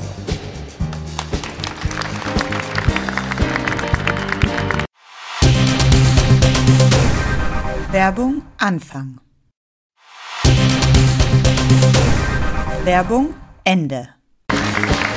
Willkommen zurück im Airport Hilton. Hajo von Adel und Bent halten uns hier bei Laune und die Themen sowieso die deutsche Fußballnationalmannschaft. Wir haben ja die Frage der Woche gestellt und Jana hat jetzt erste Resultate. Jana, bitte. Der Stand ist, dass man vorsichtig optimistisch ist bei den Fans in Sachen Weltmeistertitel. Gut 30 Prozent sagen, ja, der ist drin. Die Mehrheit sagt aber dann doch eher, nee, der ist noch ein bisschen zu früh. Aber der Tenor im Netz ist so die Richtung, wenn es einer schafft, dann Hansi Flick. Er bringt nämlich die Mannschaft äh, genau das, was es die letzten Jahre unter Löw leider zu wenig gab. Und das ist Leidenschaft und Mentalität. Wir werden, wenn die Topspieler fit sind, mindestens unter die letzten vier kommen. Wir müssen uns absolut nicht verstecken. Die Chance besteht, aber nicht Teams wie Israel sind der Gradmesser. Auch das war eben schon Thema bei uns in der Runde. Die großen Gegner kommen eben noch, wie die Niederlande oder Frankreich. Aber wer Weltmeister werden will, muss jeden schlagen. Dafür zahle ich gleich nachträglich noch ein.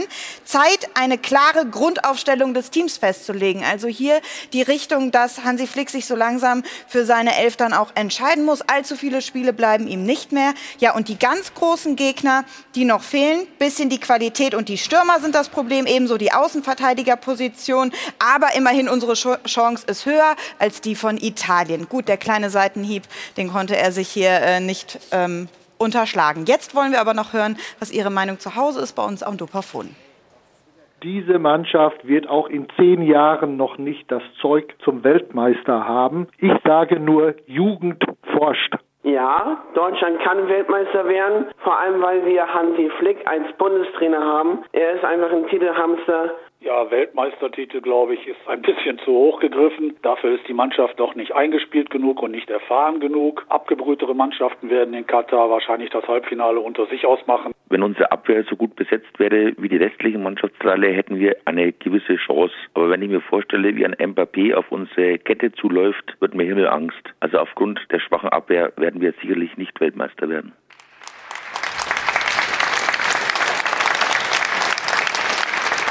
Dann nickst du, Alfred, ne? Mbappé. Ja. Also da kriegst du gleich Angst. Ich glaube, dass Frankreich generell das Maß aller Dinge im Moment ist. Also auch Benzema möchte ich da nicht auf unsere Abwehr zulaufen sind und beide zusammen schon mal gar nicht. Also ich glaube, dass Frankreich der große Favorit ist. Und ich wundere mich so ein bisschen schon, wie wir immer über den Weltmeistertitel hier reden. Also nochmal, die letzten drei Turniere, die wir gespielt haben, sind alle in die Hose gegangen. Bisher haben wir nur gegen, ich sag mal, wieder schlechtere Gegner gespielt. Mutig vom Titel zu sprechen. Ja, aber das ist halt äh, der Anspruch in Deutschland. So ist es einfach. Und wie ist das in der, in der, Nationalmannschaft? Wie hat dir das Anton so ein bisschen erzählt? Was ist da so der, der Spirit? Die ganz großen Ziele oder ähm, ist das jetzt überhaupt noch gar kein Thema gewesen? Wie, wie, wie war das? Na, das ist schon eine große Ernsthaftigkeit. Ne? Also Manuel Neuer hat es ja auch gesagt in der PK. Und das ist auch wortwörtlich zu nehmen. Also ich glaube auch Hansi Flick der sagt schon, Leute, WM beginnt jetzt und mhm. nicht irgendwie im November, wenn er dann tatsächlich hinfliegt.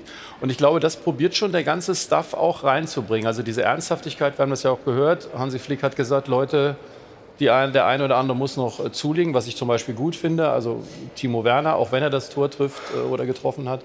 Ähm, da ist eine große Ernsthaftigkeit da, absolut. Wie groß schätzt du die Chancen ein, dass Anton tatsächlich zur WM fährt? Ich bin da ganz tiefenentspannt, ganz im Ernst. Ich finde, das ist ein tolles Abenteuer, was er macht. Ähm, dem fehlt noch richtig viel, das weiß er auch. Aber du Aber weißt, er lernt ja schnell, ne? Den Eindruck hat man lernt, zumindest. Ja, das ging relativ zügig jetzt. Ähm, es ist ein Spielertyp, den du vielleicht nicht so hast. Also groß, der auch kicken kann und Defensivkopfball ganz gut, aber es gibt viele Baustellen. Aber ich finde, das ist noch viel zu weit. Der soll jetzt erstmal schön lernen und dann hoffentlich in Mainz sich anbieten, weil das hat Hansi Flick auch gesagt, Verein Ihr müsst A spielen und B müsst ihr Leistung bringen. Ich denke, ähnlich wie die UEFA bei der Europameisterschaft wird die FIFA größere Kader zulassen. 26. Also wir haben es ja diesmal komprimiert auf 28 Tage, da fehlt eine Woche. Ja, es mhm. fallen die Reisestrapazen weg in dem kleinen Land, aber trotzdem, es wird nicht diese Pausen von sechs, sieben Tagen geben, sondern drei, vier Tage. Und man ist ja mitten in der Saison, also man kommt aus einer anderen Belastung. Deswegen denke ich, dass wir vielleicht einen 26er Kader haben, dass es bei fünf ähm, Wechseln bleibt und die FIFA versucht, dieses Argument der Überbelastung auf dem Weg etwas zu entkräften. Also das gibt dann doch ein paar Chancen mehr für Spieler. Ähm, da sich in den Kader zu spielen und dann für dementsprechend die Spezialkräfte, auch für die Spezialkräfte, die dann vielleicht nur für bestimmte, für bestimmte Momente äh, geplant sind. Patrick Berger, unser Reporter, ich habe es vorhin angesprochen, ist bei der Nationalmannschaft dabei. Die gesamte Reise in Frankfurt ist kein Nebel, anders als in Hamburg, sondern auch da scheint die Sonne und wir grüßen mit einem freundlichen Applaus aus München. Gute aus Frankfurt, wunderbares Wetter hier, anders als in Hamburg. Wie ist die Stimmung? Passend zum Wetter bei der deutschen Fußballnationalmannschaft? Alles gut? Oder was kannst du uns berichten jetzt am Tag nach dem Spiel? Ja. Ja. Ja, das muss man schon sagen. Die Stimmung bei der deutschen Nationalmannschaft ist wirklich sehr, sehr gut. Auch schon die letzten Tage. Es geht ja vor allen Dingen darum, Hansi Flick hat äh, den Druck auch schon so ein bisschen erhöht. Einerseits, aber er hat auch gesagt, dass die Jungs natürlich noch mehr zusammenrücken sollen. Sie sollen auch Spaß haben. Die letzten Tage haben sie auch mal ein bisschen Freizeit gehabt. Kevin Trapp beispielsweise, der Frankfurter, hat äh, seine Mannschaft, seine Mitspieler hier auch ausgeführt in ein panasiatisches Restaurant. Die Jungs haben Abend zusammen verbracht. Ja, und auch heute steht Regeneration auf dem Programm ähm, und äh, dann nochmal die Möglichkeit für den einen oder anderen vielleicht mal golfen zu gehen, radeln zu gehen.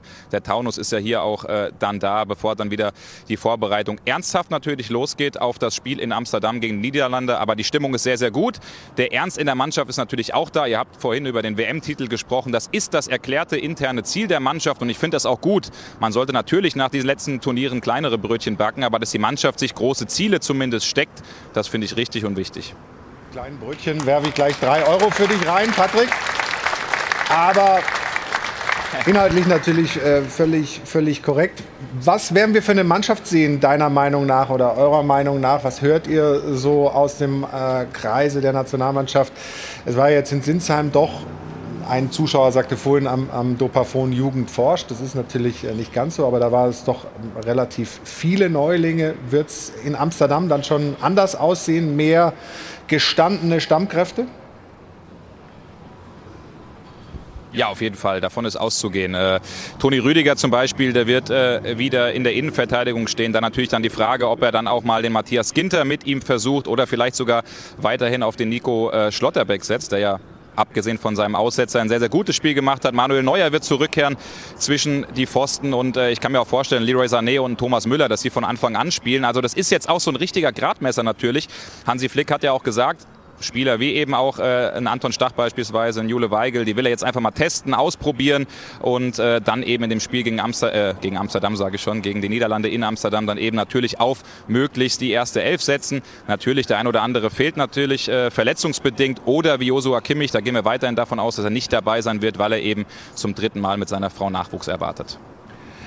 Ja, lass uns mal noch ein bisschen, äh, Patrick, über den Zeitplan sprechen. Also jetzt äh, am Dienstag ist das Spiel gegen die Niederlande, dann geht die Bundesliga weiter bis zum 14.05., dann kommt noch Pokalfinale, Champions League-Finale und so weiter. Ähm, und dann geht es 2.06. bis 14.06. vier Spiele Nations League. Ähm, und dann beginnt die Bundesliga wieder im August. Und eigentlich vor dem Turnier hat er dann die Nationalmannschaft nochmal zusammen im September. Aber direkt vor dem Turnier nur eine Woche. Das ist ja schon alles ziemlich schwierig. Wie versucht man das im Staff von Hansi Flick zu handeln, dass dann die Spieler, die dabei sind, die wahrscheinlich 26, die im Kader stehen, auch wirklich äh, in Topform in Katar am Start sind? Ja, total straffer äh, Terminkalender. Der ein oder andere Nationalspieler wusste im vergangenen Jahr, Thomas Müller zum Beispiel, ja gar nicht, dass es diese Nations League-Spiele gibt. Mittlerweile hat man sich damit äh, angefreundet. Im Gegenteil, man ist sogar sehr, sehr positiv der ganzen Geschichte äh, gegenübergestellt. Jogi Löw war ja nicht der größte Fan der Nations League. Hansi Flick will das jetzt schon nutzen, natürlich, um die Zügel da auch ein bisschen anzuziehen. Ähm, es sind ja wichtige Spiele auch ähm, für die deutsche Mannschaft, die da anstehen. Und äh, der Staff äh, natürlich wird auch die Bundesliga-Trainer, wie das ohnehin in der Vergangenheit der Fall ist, unter Hansi Flick sehr, sehr eng einbeziehen, da auch Leistungstests machen, sich die Werte angucken und äh, genau schauen, ähm, dieses äh, Stichwort immer wieder Belastungssteuerung, also wie weit die Spieler wirklich sind. Aber das wird schon natürlich eine ziemlich große Hürde.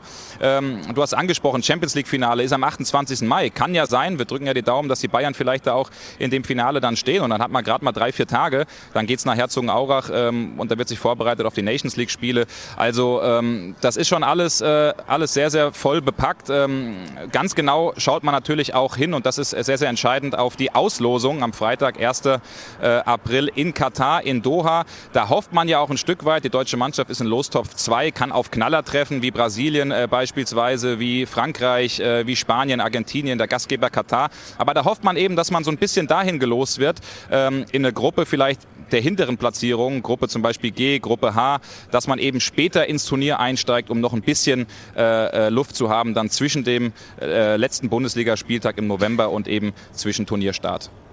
Also straffes Programm. Äh, jetzt mal erst äh, Fokus auf das Spiel am Dienstag. Danke dir für die Informationen. Grüße nach Frankfurt. Patrick, mach's gut. Ciao. Liebe Grüße, danke euch. Ich habe dich genau beobachtet, Mario. Bei Belastungssteuerung Find hast du wieder das Gesicht verzogen. Finde ich ganz gut. Ja, Belastungssteuerung. das hast du deine ganze Karriere Nein, gemacht. aber, aber ich habe mit Friedhelm, wir haben ja vor der Sendung auch äh, darüber, also es gibt mittlerweile so Dinge, ich kann sie nicht mehr hören. Ich glaube, jeder Spieler ist doch froh, wenn er jedes dritte, jeden dritten Tag äh, ein Spiel machen kann. Es ist doch auch jetzt halt auf die, auf die Vorbereitung für, die, für Katar ist doch besser, wenn die Spieler in, in einer gewissen Spielpraxis drin sind, wie wenn sie nochmal drei Wochen Vorbereitung machen müssen. Es fährt doch gar keiner oder es fährt doch kein Spieler gerne äh, drei Wochen in äh, macht er Vorbereitung.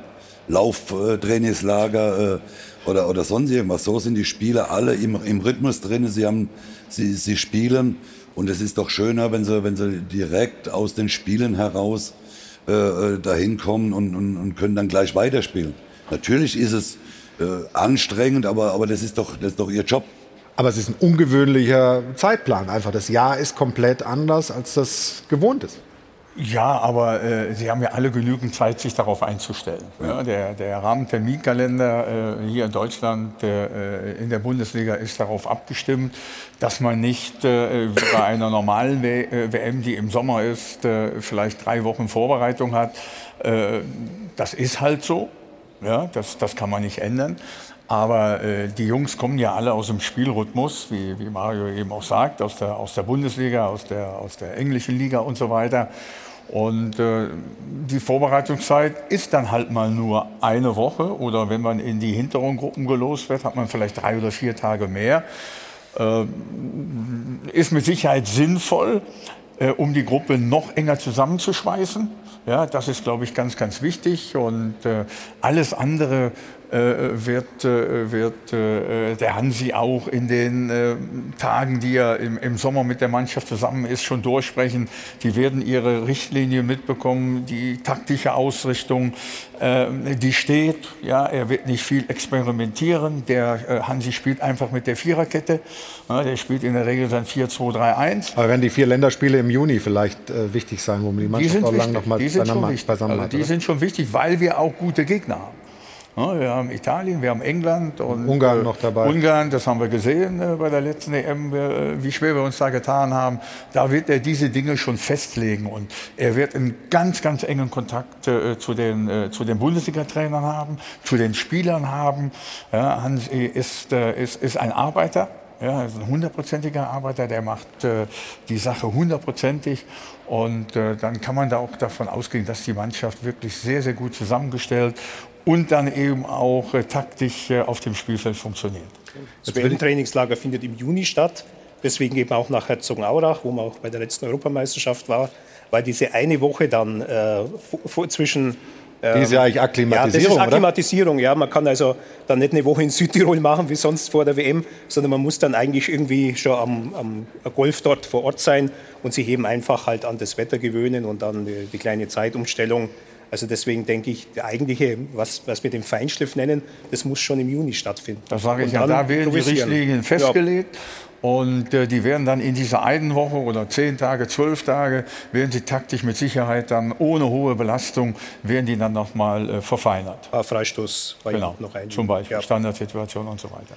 Jetzt gebe ich mal hier rüber ein paar Meter zu Jana. Du hast äh, den Formcheck der Champions. Bitte schön. Der Formcheck der Champions wird präsentiert von Unibet. By Players for Players.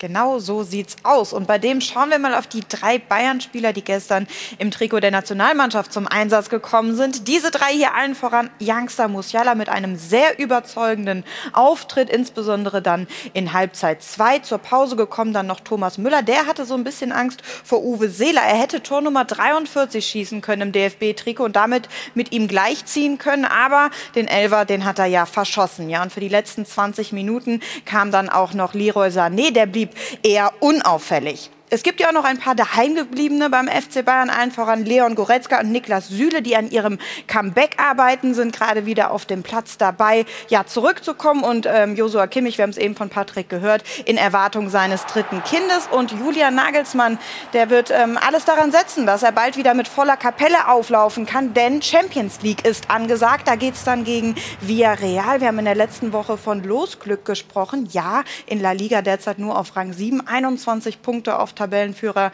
Real Madrid. Aber zu unterschätzen ist der Gegner auch nicht, denn immerhin sprechen wir hier vom Europa League-Sieger 2021 und in der Champions League in dieser Saison haben sie immerhin im Achtelfinale Juventus Turin rausgeworfen. Also Augen auf und umso wichtiger für Bayern und Julian Nagelsmann, dass sie personell wieder aus den Vollen schöpfen können. Der Formcheck der Champions wurde präsentiert von Unibet. By Players for Players. Im Einsatz noch zum FC Bayern.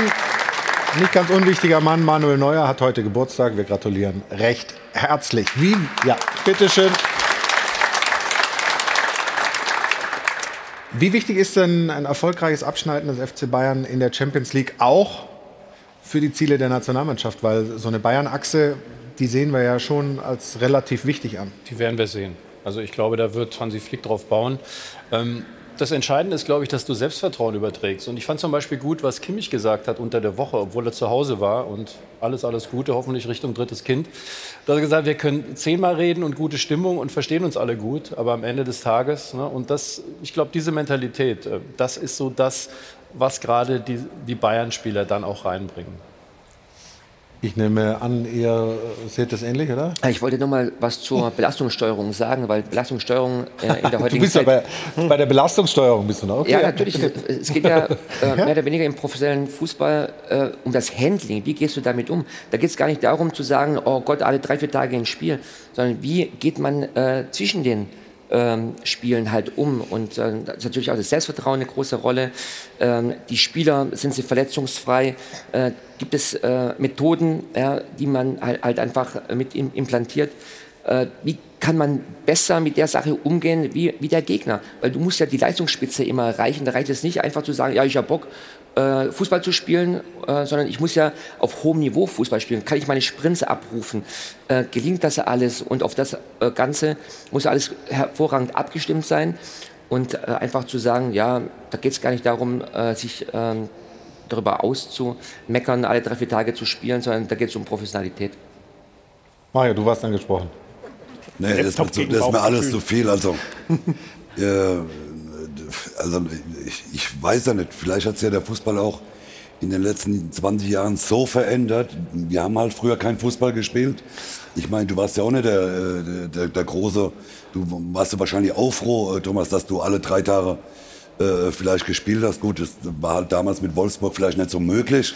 äh, äh, aber, aber wenn du, nein, das ist ja, nicht böse, das ist ja gar nicht böse gemeint. Äh, das meine ich gar nicht böse, sondern es ist einfach so. Also ich kann es von unserer Seite oder von unserer Zeit sagen, dass wir bei Bayern froh waren, wenn wir alle drei Tage gespielt haben. Die haben lieber gespielt wie trainiert. Und wenn ich dann höre, Belastungssteuer, die machen nichts anderes. Die werden, die kriegen jeden zweiten Tag kriegen die Blutstropfen abgenommen, äh, wo ich sage, äh, mag ja so sein, die Technik ist fortgeschritten, alles gut, aber äh, ich, ich kann es trotzdem nicht mehr nachvollziehen. Ich meine, äh, die, die verdienen richtiges, schönes Geld und, und, und, und dann muss man einen Spieler eine Belastungssteuerung, dann, darf er, dann geht doch zum Trainer hin und sagt, ich fühle mich müde, ich, ich kann heute vielleicht mal nicht trainieren. So war es bei uns früher. Wir sind zu dem Trainer hingegangen, da hat es keinen Blutstropfen gegeben, sondern wir haben gesagt, wir sind müde. Und da hat der Trainer gesagt, leg dich auf die Massagebank, äh, lass dich behandeln und, und fahr wieder nach Hause. Und heute, wenn ich das höre, klar, du musst das sagen, du bist der Trainer. Äh, äh, dann, dann, Bist du auch Trainer? Nee, ich, ich Gott sei Dank bin ich kein Trainer, äh, aber, aber äh, da, wenn, da würde ich durchdrehen. Ich würde die Nerven verlieren. Dass du als Trainer das sagen musst, verstehe ich, dass du, dass ihr anders antworten müsst wie wir, die halt keine Trainer sind oder sonst irgendwas, das verstehe ich, aber äh, ich, ich kann den Fußball nochmal, ist nicht meiner, mit, äh, erklär mal einem, der jeden Morgen um 6 Uhr arbeiten geht, bis nachmittags um 16 Uhr für, für 2000 Euro und sagt dem mal, äh, der geht morgens, kriegt einen Blutstropfen ab und er sagt zum Chef, ich kann heute nicht richtig arbeiten, weil ich bin müde. Also bitte, Entschuldigung. Nochmal, volles Verständnis, volles Verständnis, dass Trainer und, und, und auch Spieler anders reden müssen äh, wie wir. Ich kann es trotzdem nicht nachvollziehen und, und äh, können auch alle wieder schimpfen. Ich, ich verstehe die Belastungssteuerung, kann ich nicht verstehen, ganz ehrlich. Friedhelm, du warst letztes Jahr. Ja, es darf geklatscht werden, ist gar kein Problem.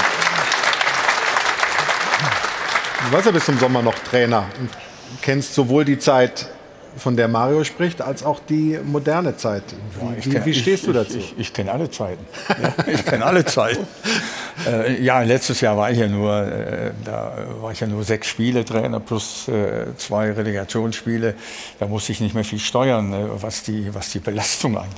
Ja. Aber wehrst du dich gegen- gegen diese Modernisierung? Nein, nein, ich wehre mich nicht dagegen. Ich wehre mich nur dagegen, ähm, das äh, sagt er dann im Grunde aus, dass äh, früher die, äh, nur da gab es das Wort noch nicht, ja, dass früher äh, die Trainer nicht darauf geachtet hätten, wie die Spieler belastet werden. Das, ist, das hat es früher auch schon gegeben, in einer anderen Art und Weise. Ja, und äh, das, was Mario gesagt hat, äh, stimmt auch. Äh, wenn du früher vor, vor, vor 30, 35 Jahren, wenn es dir ja wirklich nicht gut ging, bist du zum Trainer gegangen und hast gesagt, äh, Trainer, boah, heute ist mir nicht gut. Dann hat er wirklich gesagt, dann bleib heute mal drin und so weiter. Ja, da ist auch vernünftig trainiert worden. Naja, das, äh, das wird mir ähm, äh, dann äh, zu leicht vergessen. Ne? Heute ist alles ein Stück weit komplizierter, heute ist alles ein Stück weit moderner. Das hat seine Vor- und das hat auch seine Nachteile. Dass das eine oder andere vielleicht auch überzogen dargestellt wird. Ja, und ich habe dann immer versucht, so einen Mittelweg zu finden. Ich war mit Sicherheit nicht der, der, der alle wissenschaftliche Dinge hat mit einfließen lassen, sondern ich habe dann auch äh, von meiner Erfahrung profitiert, von meinem Bauch Auge, als Laptop, ja? von, meinem, Au- von meinem Auge profitiert, von, vom, vom Bauchgefühl profitiert und habe dann das ein oder andere natürlich auch mit einbezogen. Nicht so, dass ich das überhaupt nicht gemacht habe, aber alles in Maßen. Und die jüngeren Trainer, die machen das halt ein Stück weit anders. Die äh, haben eben noch nicht die Erfahrung von älteren Trainern und die nehmen diese Dinge eben noch mehr in ihre Trainingsgestaltung hinein. Die Sprache des Fußballs ist sicher so ausgefranst in den letzten Jahren. Das ist, äh, es mutet sehr wissenschaftlich an, ja, also Begriffe wie der ballferne Zehner, den der Trainer des 1. FC Nürnberg mal ähm, ja, in die Öffentlichkeit gelassen hat, oder die, die abgebende Sechs. Es klingt alles so ein bisschen nach mehr. Oder Hinterlaufen zum Beispiel ist ein Verb aus dem Taktiklexikon. Also Die da Seite sträubt sich, überlagen. sträubt sich in mir als Ah, da muss Journalist ich ehrlich sehr sagen, viel. mit dem- mit aber die Methodik, ja, aber die Methodik, die dem Fußball zur Verfügung steht, äh, die wissenschaftliche, warum soll man sie nicht nutzen? Es fließt so viel Geld in den Fußball. Natürlich ringt man um die letzten 2, 3 Prozent, die man rausholen kann. Und zur Professional Professionalisierung gehört es auch dazu, dass man mit diesen Daten sich auseinandersetzt. Klar, man muss sie sortieren. Dafür gibt es entsprechend große äh, Trainerstäbe und Analysten. Und der Fußball hat sich natürlich auch äh, in den letzten 10, 15 Jahren doch äh, auf der athletischen Seite gewaltig weiterentwickelt. Also Aber- das, glaube ich, lässt sich nicht bestreiten. Aber dennoch, vielleicht ist es möglich, bestimmte Begriffe so zu wählen, dass sie der normale Mensch zu Hause eben auch verstehen kann. Das ist, glaube ich, das, was dir auch so ein bisschen äh, gegen den Strich geht. Wir sprechen gleich weiter, Mario, du, bevor du wieder tief einatmest und wieder loslegst. Machen wir eine kurze Unterbrechung. Wir sprechen gleich über Mesut Özil. Wo kann sich seine Karriere hinentwickeln? Ist er wieder einer für die Bundesliga oder geht es über den großen Teich? Warum ging es so bergab? Was ist eigentlich mit Katar? Äh, wenn wir vor ein paar Wochen gefragt hätten, hätten die meisten gesagt, man muss boykottieren. Jetzt wollen wir von Katar wieder Öl, weil das irgendwie uns politisch opportuner erscheint als von Russland. Ändert das was? Wir haben also jede Menge Themen hier in der Runde und freuen uns, wenn Sie gleich nach der Pause weiter dranbleiben beim Stahlwerk Doppelpass.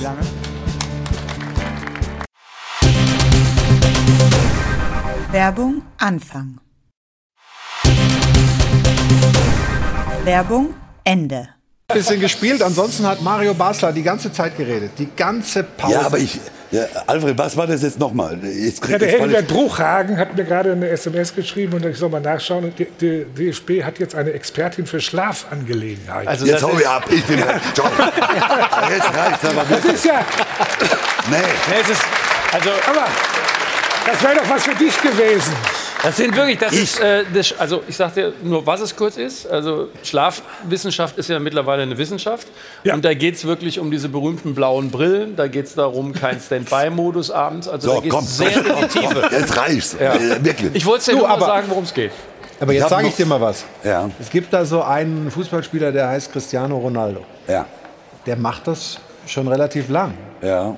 Es gibt auch einen Tennisspieler namens Roger Federer. Der macht das schon relativ lang und spielt okay. Ganz gut, ne? Ganz gut. Ja, ja, Kommt fand ich auch bisher. Also, ja, warum machen es dann nicht alle, dass sie so gut sind wie Ronaldo? Als Beispiel. ja, weil Schlaf alleine ist es auch nicht. Aber ich sag mal, also manche, manche also nur. Gott sei Dank. Also, weil da wäre ich auch Ronaldo, weil schlafen kann ich meistens.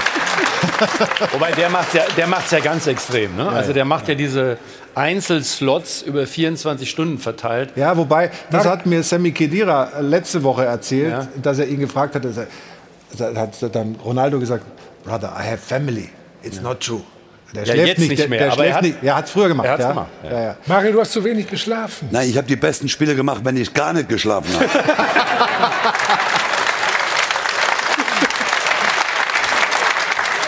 Hast du heute denn gut geschlafen, heute Nacht? Ich habe heute super geschlafen. Ich überlege, ich, ich rufe mal Hansi jetzt an und frage den mal, ob der noch jemand einstellt für an der Bar zum Ausschenken. da wäre ich doch prädestiniert für Das sowas. ist wohl wahr. Ah ne, die gehen ja gar nicht an die Bar. Aber ich finde, äh, bei, bei, bei aller Folklore und so weiter, ich glaube, das darf man schon durchaus ernst nehmen, dass, dass man eben versucht, und Günther, du hast es ja gerade auch an- angesprochen, in jedem kleinen Aspekt eben noch besser zu werden. Warum nicht? Ja? Also ich, ich, ich würde sagen, sich da so zu wehren wie du, ist vielleicht auch nicht unbedingt zielführend. Ich kann mich ja wehren. Ich äh, Ja, habe ja, mit Fußball nicht mehr viel zu tun. Ich bin Experte und ich darf meine Meinung sagen. Zum Glück Und ich sagst du es die. mittlerweile nochmal. Äh, Erklär es mal dem Kreisliga-Fußballer, äh, der sich auf dem Ascheplatz jeden äh, Sonntag Die Tapete Ja, schon, aber- aufschlürft, äh, schürft und, und, äh, äh, ja, und muss dann montags morgens wieder um 6 Uhr auf die Arbeit. Ja, aber Okay, Mario als Barkeeper wäre charmant bei der Nationalmannschaft. Nee, die wenn du dürfen die schönsten Smoothies, das- da die bin ich- schönsten Smoothies könntest du Für, Ab, mixen. für Apfelschorle bin ich nicht zu, äh, zuständig.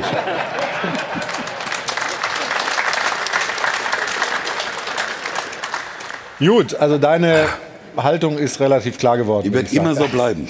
Ist, ich habe auch keine Hoffnung, dass wir dich hier in der Runde umstimmen können. Lass uns zu einem anderen Thema kommen, ähm, zu Mesut Özil. Ähm, ein begnadeter Fußballer, ohne Frage, der Weltmeister wurde 2014 mit der deutschen Nationalmannschaft, dessen Karriere sich danach nicht so entwickelt hat bei, wie bei anderen, ähm, die zur gleichen Zeit so erfolgreich waren, gleich alt sind. Es ist schade, was äh, mit ihm momentan passiert ist, bei Fenerbahce rausgeflogen. Und auch Hansi Flick hat sich zu dem Thema geäußert.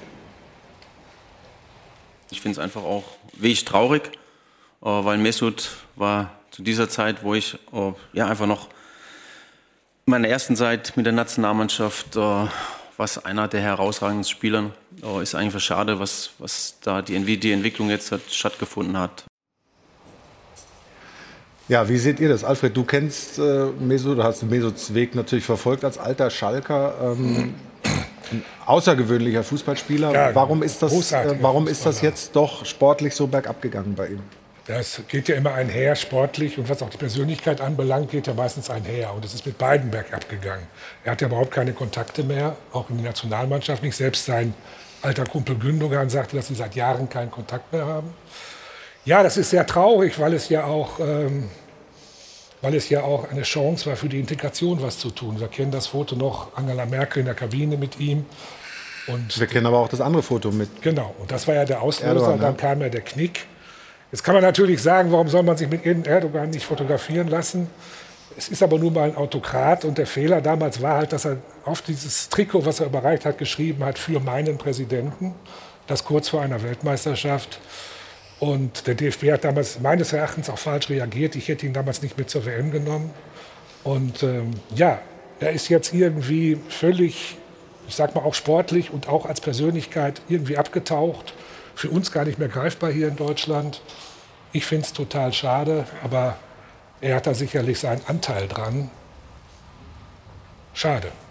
Kann er, kann er noch mal, ähm, sagen wir das, nach, nach positiv drehen, deiner Meinung nach, Friedhelm? Also ich sag nein. Ich sag nein. Weil äh, das äh, ist ja ähm, ein Stück weit schleichend gekommen. Das ist ja jetzt nicht erst äh, äh, in diesem Jahr bei Fenerbahce gekommen. Das war in den letzten, letzten zwei Jahren bei Arsenal schon so, dass er dort schon nicht mehr die Leistungen gebracht hat, äh, die er gerade äh, bei Real Madrid oder eben auch äh, bei der WM oder anfangs bei Arsenal gebracht hat. Die hat er ja da schon nicht mehr so abrufen können. Und auch da ist es dann am Schluss, glaube ich, im Streit auseinandergegangen. Und er hat dann auch nicht mehr damals schon die Klasse gehabt, sage ich, um in einer, Europä in einer anderen europäischen Top-Liga weiter Fußball zu spielen. Er hat dann den Weg, den leichtesten Weg ist er, glaube ich, gegangen, in die Türkei. Und das ist ja nun mal keine Top-Liga in Europa. Und auch dort hat er im ersten Jahr noch halbwegs vernünftige Leistungen gebracht, aber in diesem Jahr auch schon nicht mehr so. Und dann ist es halt die Pflicht eines Trainers, auch wenn ich äh, Özil heiße, wenn er die Leistungen nicht äh, bringt, auch mal auszuwechseln oder nicht aufzustellen. Und daraufhin hat er wohl äh, extrem äh, verärgert äh, reagiert und äh, der Verein hat ihn dann, dann freigestellt. Also das ist ein schleichender Prozess gewesen. Das ist schade, das ist traurig, weil es wirklich ein Weltklasse-Fußballer war. Ich möchte ihn als Persönlichkeit ein bisschen verteidigen. Dass das sportlich dann irgendwann mal die Kurve nach unten geht, ist, ist Ja, nur das habe ich gesagt. Ja, ja, klar, als ähm, Alfred hat ja gesagt, als Persönlichkeit. Ähm, ja, es ist Bestürzende ist halt die Entfremdung, die stattgefunden hat durch das, was 2018 passiert ist, mit Fehlern von beiden Seiten. Der DFB hat es nicht richtig ernst genommen. Ähm, er hat ähm, sich ja auch dann brüskiert gefühlt und äh, diese äh, dreiteiligen Erklärung zum, zum Ausdruck gebracht. Ähm, ich habe allerdings auch mal vernünftige Sachen von ihm gehört, zum Beispiel über die Uiguren. Da war er einer der Ersten, der sich äh, äh, geäußert hat über die Unterdrückung der Uiguren in, in China. Das ist ein Thema, das wir jetzt bei Olympia auch auf der Agenda hatten. Das fand ich also so positiv von ihm. Nur es ist einfach zu viel schiefgelaufen ja, zwischen, zwischen DFB und den Leuten, die er hier kannte.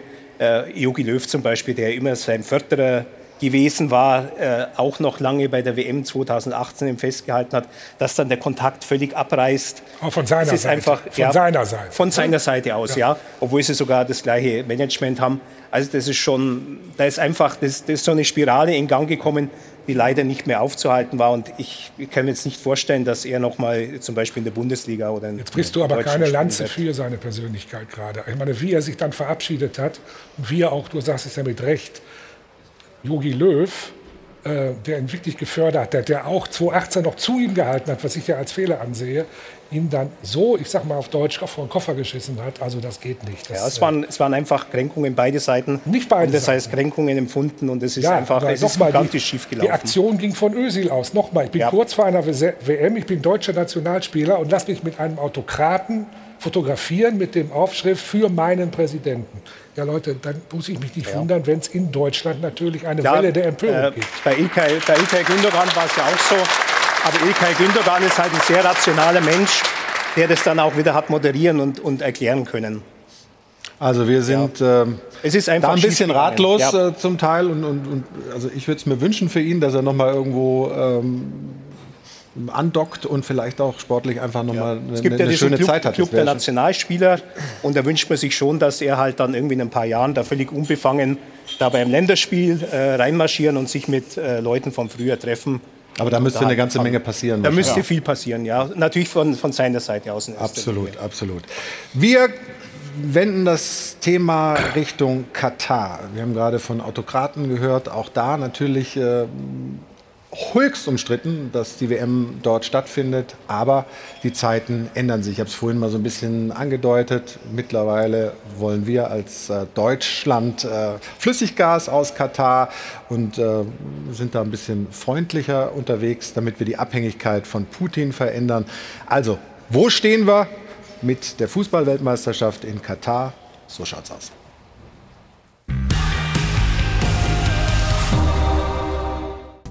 Wir und Thomas Müller müssen noch 240 Mal schlafen, dann ist endlich WM in Katar. Die Vorfreude ist riesig, also bei Thomas Müller. Zugegeben, es hätte geeignetere Austragungsorte gegeben als mitten in der Wüste. Und ja, die Arbeitsbedingungen waren ganz bestimmt nicht optimal, geschweige denn die Menschenrechte. Es geht natürlich im Großen und Ganzen um äh, Menschenrechtsverletzungen, die ähm, ja, grundsätzlich in jedem Land auftreten. Äh, auch in Deutschland gibt es Menschenrechtsverletzungen. Uiuiuiui, ui, ui, das hat er zwar gesagt, aber bestimmt nicht so gemeint. Sagen wir mal so, wenn du Thomas Müller zur Weltpolitik befragst, dann kannst du dir natürlich auch von Verona Poth die Relativitätstheorie erklären lassen. So schaut's aus. Sollen wir jetzt die WM boykottieren oder nicht? Schwierige Frage. Vor fünf Wochen hätten die meisten gesagt, Katar, schrecklich, Katastrophe, Schurkenstaat. Inzwischen machen wir dort allerdings schon wieder Bücklinge, weil uns im Vergleich zu ihm so ein kleiner arabischer Autokrat viel freundlicher erscheint und sein Gas viel sauberer. Ja, so ist das. Auf der Suche nach Energieträgern muss man sich wohl die Hände ein bisschen schmutzig machen. So schaut's aus. Also wenn wir Gas aus Katar kaufen, dann müssen wir dort wohl auch kicken. Außer man wählt die schlaue italienisch-österreichische Boykott-Variante und scheidet einfach humorlos in der Quali aus. Genial! Geht aber leider nicht mehr. Wir sind ja schon qualifiziert, also Augen zu und durch. Ob das äh, Frauenrechte sind oder eben auch das Thema mit dem Arbeitsrecht wurde ja schon äh, oft thematisiert. Da haben wir einfach äh, eine andere Gesetzesgrundlage bzw. setzen das anders um. So ist es. Und das moderne Katar befindet sich hier schlichtweg noch im Mittelalter. Trotzdem sollten wir uns darauf einigen, Thomas Müller künftig wieder zur Viererkette und zum Umschaltspiel zu befragen. Denn bei anderen Themen. Das sind natürlich Dinge, die jetzt für uns Sportler nicht unbedingt zu unserer Expertise zählen. So schaut's aus.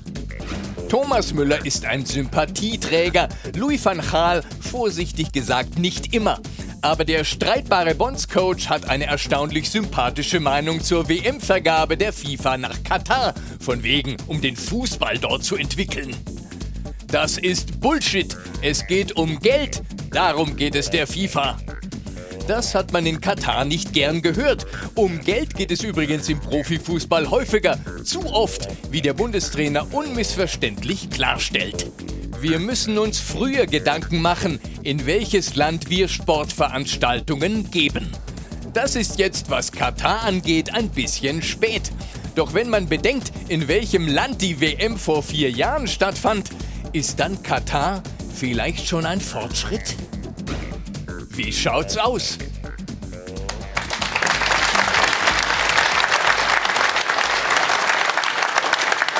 Also das kleinere Übel sozusagen, Günther? So ist es. Die Statik der Diskussion hat sich natürlich völlig verändert durch das, was wir in der Welt erleben. Ähm, man kann natürlich nicht ähm, um Energie bitten bei Katar und dann die Weltmeisterschaft boykottieren. Also ich glaube, dieses Thema ist jetzt vom Tisch. Mal abgesehen davon, äh, der Vorlauf von der Vergabe bis zum Stattfinden der Weltmeisterschaft zwölf Jahre in diesem Ja, ja. Fall. Ja, also es hätte so viele Gelegenheiten gegeben, das einzufangen, äh, spätestens 2015, als ähm, die amerikanische Justiz und das FBI die FIFA komplett auseinandergenommen haben und so unglaublich viel rausgekommen ist über diese Doppelvergabe Russland und Katar. Also da hätte, hätte es Gelegenheiten gegeben, dass man einschreitet.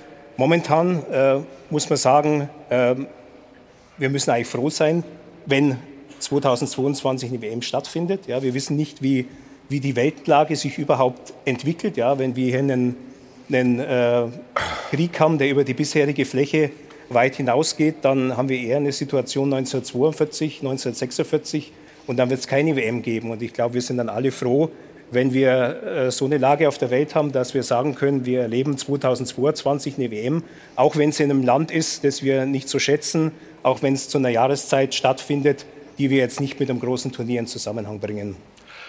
Aber das Ganze ist doch eine, eine Riesenheuchelnummer wieder mal. Also äh, nochmal, ähm, das, was Van Gaal erzählt hat, ist auch Bullshit. Es geht nicht nur der FIFA ums Geld, es geht immer ums Geld. Bei jeder WM geht es um Geld, nicht nur in Katar. Das ist eindeutig so. Und ich verstehe überhaupt nicht, warum immer, wenn es um Boykott geht, immer die Sportler ran müssen. Immer sollen die Sportler sollen boykottieren. Sportler sollten Olympia in Peking boykottieren, die sollen jetzt Ja, aber wir machen. Geschäfte mit China noch und Ja, wir machen Geschäfte mit, unser Wirtschaftsminister macht einen Diener vor dem Scheich. Muss, muss auch sagen, viele von uns fahren in Urlaub hin. Warum boykottieren wir das denn nicht? Also ich finde das alles so geheuchelt. Dann sollen wir wirklich mal boykottieren und nicht immer nur die, nicht immer nur die Sportler vorschicken. Und außerdem,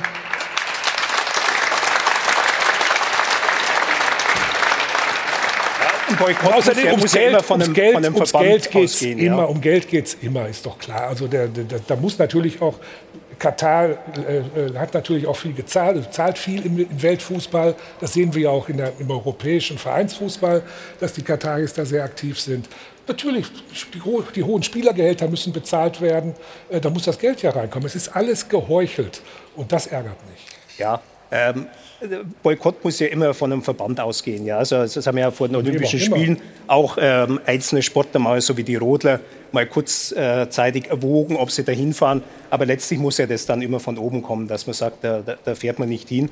Und es wird eben in dem Fall nicht geschehen, was der einzelne Sportler tun kann. Er kann sich, er kann sich dann vor Ort positionieren. Und ich denke, dass das auch äh, bei der Nationalmannschaft, bei uns und bei einigen anderen auch geschehen wird. Äh, Dass, dass die Kataris viel Geld ausgeben, viel Sport, in Sport investieren, hat natürlich den einfachen Hintergrund, sie wollen sich dadurch ein Image schaffen, sie wollen an die, an die demokratische Welt andocken, ohne jetzt selbst ein demokratisches System zu stellen. Äh, Das nennt sich Sportswashing. Und ich denke, dass man natürlich als Sportler da durchaus äh, die Position beziehen kann, wie das auch Louis van Gaal getan hat. Aber dass die doch hin. arabische Welt mal das Anrecht hat auf eine Weltmeisterschaft, ist klar. Ja? Aber muss es dann zum Beispiel muss es dann der, das kleinste äh, Fleckchen Erde sein, das das dann ausrichtet, wo also wirklich äh, Menschenrechtsfragen äh, ganz akut gestellt werden. Ein Land, das äh, auch bekannt ist als Finanzier des internationalen Terrors. Also es hätte sehr viele Fragen gegeben, die man hätte stellen können. Jetzt ist es zu spät, sie grundsätzlich zu stellen. Jetzt muss man mit der Situation umgehen. Wie tritt man dort Aber auf? es gibt ja noch andere Möglichkeiten, als nur zu boykottieren. Es gibt ja zum Beispiel die Möglichkeit, das auch zu nutzen, Genau. sich da Ja. zu positionieren. Also die deutsche Fußballnationalmannschaft hatte jetzt Besuch von Amnesty International, von Human Rights Watch. Die haben sich jetzt erstmal aufklären lassen. Und auch wenn das jetzt von Thomas Müller ein bisschen unglücklich ausgedrückt war, wissen wir alle, wie Thomas darüber denkt und dass, dass er da durchaus eine klare Meinung dazu hat. Also man kann die Zeit in Katar ja nutzen, Ja. um eine Message zu senden. Also ich bin auch absolut bei Alfred, weil ich finde auch mit dem Verband, ähm, ich habe nur zufällig eine Familie, wo auch ein paar Leistungssportler rumtoben. Ich bin also dagegen eigentlich, dass ein Verband über die Köpfe der Sportler entscheidet, weil äh, Olympia ist das Extrembeispiel. Alfred, du hast das gesagt, da ist ja genau das Gleiche im Spiel. Also das ist, da geht es ja nur um Kohle. Aber für den Kern, für den Sportler ist es tatsächlich Das das, Größte. Größte. Das Ja, muss klar. man einfach sagen. Also das heißt, auch wenn ein Verband sagt, wir fahren da nicht hin, finde ich es zweigleisig. Der DFB wird jetzt noch mehr machen mit diesen Auf, äh, Aufklärungsdingen. Und ich bin genau deiner Meinung, dass du die Fläche vor Ort nutzen musst. Und dann aber konstituiert, und ich glaube, sowas bereitet der DFB auch vor, dann wirklich auch für Aufmerksamkeit sorgen. Ich glaube, das ist ein viel besseres Mittel, als wenn man sagt, jetzt fahren wir mal alle da nicht hin. Ja. Weil wenn, weil wenn wir jetzt, sagen wir mal, auch Vergabekriterien für solche Turniere so bauen, dass wirklich nur noch die, die, die rein rassigsten Demokratien und, und Länder, wo, wo die Menschenrechte überhaupt nicht in Gefahr sind, in Frage kommen, äh, das ist ja auch nicht realistisch, dass wir, dass wir dann irgendwie nur noch in Europa und in, in Nordamerika und in Teilen Südamerikas irgendwie solche, solche äh, Ja, Turniere man könnte haben die können, ne? Zügel schon ein bisschen anziehen, dass man eben schon, so eine Bewerbung dauert ja auch ein paar Jahre. Also man, man hinterlegt ja erstmal ein Interesse und ähm, e- etwas später wird man dann tatsächlich irgendwie offizieller Kandidat, dass eben gewisse Standards in dieser Zeit schon nachgewiesen werden müssen. Weil wie langsam geht es jetzt in Katar voran? Ja? Es ist Ende 2010 vergeben worden und ähm, wie lange basteln die schon dran rum, dieses Kafala-System abzuschaffen? Ja, dann schafft es halt einfach ab, wenn ihr erkennt, dass das, dass das ein Mist ist äh, und, und, und gegen jede Menschenrechtscharta einfach verstößt. Macht es dann halt einfach. Und das also ich glaube, das könnte man, das könnte man machen. Es gibt Sachen kulturell, ja, äh, wie, wie die mit Frauen umgehen. Das braucht, braucht bei denen sicher eine, eine gewisse Zeit, weil es halt kulturell tief verankert ist. Aber man kann schneller handeln in vielen Sachen. Und das implizierte genau die Aussage von Hansi Flick. Genau, Ganz genau. das hat er gesagt. Ganz genau. Und das deswegen, das finde ich sehr vernünftig, dass einfach mal die Verantwortlichen sich mal Gedanken machen müssen, wo ist jetzt meine, mein Raster, was sind gewisse Voraussetzungen. Ja, wir hatten hier die Diskussion vor einigen Wochen auch, was die Bundesliga angeht. Da haben wir über Gazprom gesprochen, bei Schalke, äh, bei der UEFA, äh, großer Sponsor. Und plötzlich stellst du fest, hoppala, das können wir eigentlich gar nicht mehr nehmen. Also muss man sich diese Gedanken ein bisschen früher machen in Zukunft, auch was die äh, Vergabe von solchen Sport-Großereignissen angeht. Ich glaube, das ist klar geworden. Ja. Machen eine kurze Unterbrechung und gleich gibt es mehr hier im Stahlwerk Doppelpass.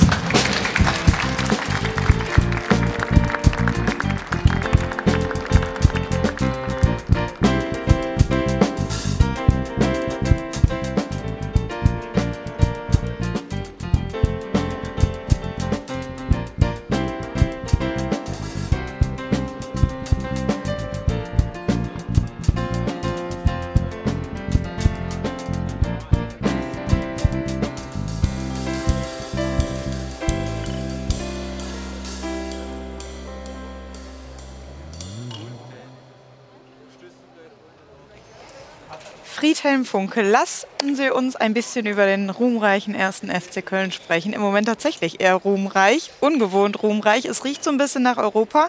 Rang 7 und tatsächlich war das 1 zu 0 gegen Leverkusen und das Remis gegen Dortmund die letzten beiden Auftritte gegen Top-Mannschaften. Was ist drin für den FC in der Saison? Ja, wenn sie weiter so beständig spielen, äh, dann ist es durchaus möglich, dass sie äh, den sechsten oder siebten Tabellenplatz erreichen. Äh, sie haben die Möglichkeiten, wenn sie keine großen Verletzungssorgen bekommen. Die Mannschaft ist in jedem Spiel top vorbereitet und ich traue den Kölnern alles zu. Unter Peter Stöger hat man auch die Europa League erreicht, vor ein paar Jahren danach dann der Absturz bis in Liga 2. Wie viel Gefahr steckt auch in so einem großen Erfolg wie das Erreichen der, der internationalen Ränge für so einen Club wie den ersten FC Köln? Ja, es steckt immer ein bisschen Gefahr da, äh, darin, weil man äh, die zusätzlichen Belastungen ja nicht so gewohnt ist. Äh, ich weiß jetzt nicht genau, wie groß der Kader dann im nächsten Jahr für den 1. FC Köln äh, letztendlich ist. Äh, aber man müsste den Kader ein Stück weit äh, vergrößern, drei, vier, fünf Spieler mehr vielleicht dazu nehmen, weil die Belastungen höher werden. Aber wenn man das sportlich erreicht, wenn man dieses Ziel erreicht, dann sollte man auch äh, äh, den Mut und vor allem das Selbstvertrauen haben, diesen Wettbewerb so anzunehmen, ohne daran zu denken, dass man vielleicht vor ein paar Jahren dann auch abgestiegen ist. Die Entwicklung unter Steffen Baumgart, mittlerweile können wir auch sagen, die ist konstant gut, Mhm. sehr gut. Was hat er mit dieser Mannschaft gemacht? Was ist es? Ja, er hat der Mannschaft äh, sehr, sehr viel Selbstvertrauen eingeimpft. Äh, er hat äh, von vornherein gesagt, dass er ähm, keine großartigen neuen Spieler haben will. Zwei oder drei neue sind nur gekommen, dass er dieser Mannschaft vertraut. Und äh, dass er einfach sehr, sehr viel Empathie, sehr, sehr viel Selbstbewusstsein ausstrahlt und äh, die Spieler das auch umsetzen. Und dann haben sie in den ersten Wochen erfolgreiche Spiele absolviert. Das Selbstvertrauen ist noch größer geworden. Äh, Steffen ist mit seiner Art äh, und Weise mit der Mannschaft umzugehen, in Köln äh, äh, das Ganze auszuleben. Der passt zu 100 Prozent zum ersten FC Köln. Und äh, das macht er fantastisch. Und äh, äh, der FC ist, äh, ähm, äh, sollte schnell bemüht sein, den Vertrag vom Steffen zu verlängern. Oh, klare Aussage. Vielen Dank, Friedhelm. Hier geht's gleich Dankeschön. weiter im Doppelpass. Werbung Anfang. Werbung Ende. Zuschauer beim Stahlwerk Doppelpass aus dem Flughafen Hilton in München. Ja, wir haben gesagt, äh, wir sprechen immer über bestimmte Themen erst, wenn das Kind schon längst in den Brunnen gefallen ist. Oh Gott, das kostet, kostet richtig Geld. Oh, was für ein Einstieg, um Gottes Willen. Du gibst mir noch was, ich habe aber noch ein bisschen. Na, der war eigentlich richtig teuer, ne? Du hast das auch gesagt. Ich hab's gesagt. Du hast es, aber jetzt habe ich's. Hab's, Ach du, so. hast, du hast es in der Werbepause gesagt, aber da so, kannst du natürlich gut, auch. auch noch. Komm, tu rein. Ist kein Problem. aber ähm, wir haben ja jetzt den, den nächsten Test sozusagen für die UEFA, denn äh, Russland bewirbt sich um die EM 28 oder die EM 32. Das ist kein Witz. Das ist eine Provokation. Eigentlich ja. Das ist eine Das nächste Desaster. Nichts anderes.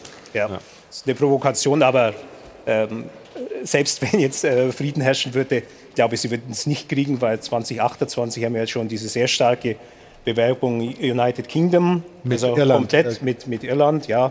Und äh, ich glaube für 32, also neben der Türkei, die sich ja sehr konstant äh, und ausdauernd bewirbt, ähm, sind ja, glaube ich, äh, haben wir eine skandinavische Bewerbung. Wir sind dann vielleicht auch mal wieder dran. 92 war Schweden. Hm. Also es stehen die Zeichen äh, nicht so, dass Russland ein Turnier ausrichten könnte. Aber es ist natürlich eine Unverschämtheit. Ja, aber es gibt auch Es gibt auch schöne Nachrichten aus äh, dem Fußball und eine davon hat jetzt Jana. Die Szene der Woche wird Ihnen präsentiert von LEDVANCE. Smartes Licht für zu Hause. Ja, und schöne Nachrichten gehören bei uns immer in die Kategorie Szene der Woche. Dort geht es heute um Christian Eriksen. Der sorgte im Sommer ja noch für den Schockmoment bei der Europameisterschaft. Herzstillstand auf dem Platz, aber er kämpfte sich nicht nur zurück ins Leben, sondern auch zurück auf den Fußballplatz. Mit dem FC Brentford hat er in der Premier League einen neuen Verein gefunden und gestern dann auch das Comeback, Welcome Back Eriksen in der dänischen Nationalmannschaft. Das Ganze nach 287 Tagen. Und was soll ich sagen, man hätte es nicht schöner skripten können. Das Ganze auch noch in der Johann Cruyff Arena hier gegen die Niederlande, also genau dort, wo er die ersten Schritte ja selbst als Fußballprofi bei Ajax Amsterdam gemacht hat, ist dann eingewechselt worden und 114 Sekunden später dann auch noch ein Tor. Das auch noch aus der Kategorie Traumtor oben links in den Winkel. Also schöner kann man sich wirklich nicht ausdenken. Er selbst hat sich dann dazu auch noch auf Twitter gemeldet, hat geschrieben mit einem schönen Foto nach seinem Tor. Can't say how much I've missed this feeling. Und ich glaube, wir können nur sagen, wir können gar nicht sagen, wie sehr wir ihn auf dem Platz vermisst haben. Schön, dass er wieder da ist. Die Szene der Woche wurde Ihnen präsentiert von LEDVANCE. Smartes Licht für zu Hause. Absolut. Äh, kann mich deinen Worten nur anschließen, Jana. Und auch wenn äh, die Dänen 4 zu 2 verloren haben, sein Comeback und sein Tor, die Szene der Woche absolut verdient. Machen wir einen Strich drunter unter die ganzen Nationalmannschaften, unter die Themen kommen jetzt. Friedhelm, aufgepasst zu den Trainer-Oldies im Abstiegskampf. Ja, da gehöre ich ja nicht zu. Ach so, okay. Rookie.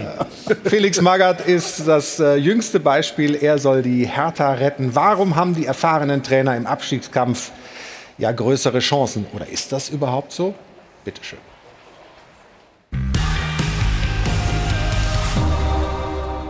Sie stehen bestimmt nicht für Innovation und Laptop. Bei ihnen heißt die Box noch Strafraum und die falsche Neun hängende Spitze. Die alten Trainerrecken der Bundesliga haben selten eine Philosophie, aber immer einen Plan. Und wehe, man zählt sie zum alten Eisen. Glauben Sie doch nicht die Scheiße, die irgendeiner, äh, irgendein Dummkopf im Boulevard schreibt. Es gibt keine alten und jungen Trainer, nur gute und schlechte. Der Beste war auch im Rentenalter noch gut genug, um Borussia Dortmund in der Liga zu halten. Und Jupp Heynckes wurde mit 73 sogar noch einmal Meister. Hans Meyer sorgte bei seiner Rettungsaktion in Mönchengladbach erst für Ruhe, zog dann das Medieninteresse auf sich und erreichte so, dass sich die Spieler wieder auf Fußball konzentrierten, denn Ich werde es auch gar nicht verstehen, dass sie sich um Dinge kümmern, die sie einen Scheißdreck angehen. Erfahrene Trainer kümmern sich in erster Linie um den Erfolg. Felix Magath muss jetzt mit 68 die Hertha retten, weil vorher ein halbes Dutzend jüngere Kollegen mehr oder weniger versagt haben. Sein Anstand macht Hoffnung. Es klappt allerdings nicht immer mit den Oldies. Otto Rehagel steigt vor zehn Jahren mit der Hertha ab. Hüb Stevens hält Schalke 2019 gerade noch in der Liga, doch Christian Groß scheitert dort letztes Jahr krachend. Auch erfahrene Trainer sind keine Wunderheiler. Doch meistens bringen sie in der heißen Phase der Saison etwas ein, was vorher gefehlt hat. Abgebrühtheit und etwas ganz Modernes. Fokussierung auf die Basics. So hat Friedhelm Funkel den komplett verunsicherten ersten FC Köln vor dem Abstieg bewahrt und das Kölner Fußballmärchen dieser Saison überhaupt erst ermöglicht. Darum fragen wir ihn. Warum sind Oldies gerade im Abstiegskampf so oft Goldies, Herr Funkel?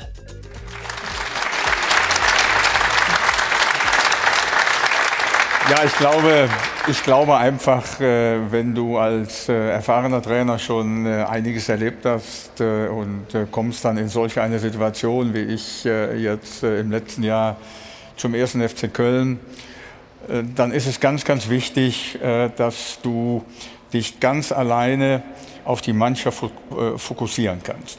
Dass du alles andere ausblenden musst, weil es ist so viel Unruhe, es ist so viel Hektik, es ist so viel Stress im Umfeld der Mannschaft, das darf dich als Trainer überhaupt nicht interessieren. Und ein jüngerer Trainer hätte damit vielleicht äh, äh, größere Probleme. Mir war das völlig egal, äh, was um mich herum passiert ist, sondern ich habe mich auf die, auf die Mannschaft fokussiert. Ich habe mich sofort äh, um die Mannschaft gekümmert. Ich habe äh, aufgrund der Erfahrung äh, sofort Gespräche geführt. Ich habe äh, mit allen Spielern gesprochen. Ich habe ähm, äh, auch äh, das ein oder andere, aber, nur ganz leicht verändert. Auch das musst du erkennen. Musst du große Dinge verändern? Hat die Mannschaft wirklich so schlecht gespielt? Äh, du, musst, du musst schauen, dass das, äh, dass das Klima in der Mannschaft äh, äh, wieder ein Stück weit besser wird. Wenn du 10, 11, 12 Mal hintereinander verloren hast, äh, dann geht auch innerhalb der Mannschaft was verloren. Und wenn du das schon einige Male erlebt hast, findest du leichter Zugang zu diesen Dingen, erkennst diese Dinge möglicherweise ein Stück weit eher. Und äh, das, ist, äh, das ist einfach der Schlüssel zum Erfolg. Du musst äh, eine gewisse Unbekümmertheit mitbringen. Ja, du darfst nicht alles so tierisch ernst sehen, auch wenn die Situation natürlich schon äh, äh, sehr, sehr ernst ist. Aber du musst die Spieler auch wieder, wieder zum Lachen bringen. Du musst äh, in den Trainingseinheiten mit deinem Trainerteam auch mal wieder andere Dinge äh, im Training machen, die Spaß machen. Ja, auch das ist wichtig. Ne? Ein Trainer, der, der wochenlang vorher da war, hat vielleicht auch den ein oder anderen Zugang zu einem Spieler verloren. Auch das musst du versuchen herauszu, äh, herauszufiltern. Also das sind schon alles äh, sehr, sehr äh, äh komplexe Dinge, hm. die, du, die du dann äh, auf den Weg bringen musst. Und da hilft dir natürlich äh, die Erfahrung ungemein. Aber das Wichtigste ist, das Umfeld, zu ignorieren, wirklich zu ignorieren. Du darfst dich nicht mit diesen Dingen auseinandersetzen, ne, ob das da verschiedene Räte im Verein sind, äh, ob das manchmal eben auch Journalisten sind, ob das Fans sind, der, egal was das ist, egal was das ist, mhm. du musst dich auf die Mannschaft fokussieren und mit der Mannschaft versuchen, so eine Einheit in ganz kurzer Zeit hinzukriegen, dass du tatsächlich daran glaubst, den Glauben vermittelst, mit der Mannschaft das Ziel in der Kürze zu erreichen. Bei Magath bei Magath waren ja viele total überrascht. Ja, ich auch. Ist er, ist er deiner Meinung nach der Richtige in dem Moment für die Hertha? Ja, Felix, Felix wird aus meiner Sicht auch völlig verkannt. Ja, der wird völlig Weil du hast gerade gesagt, man muss wieder Spaß reinbringen und den Leuten muss das Training Spaß machen. Dafür steht jetzt Felix zumindest so in der öffentlichen Wahrnehmung nicht. Ja? Vielleicht ist es ja ganz anders. Ja, äh, viele Wege führen, ja, viele Wege führen. Jawohl! Ja, ja, ja,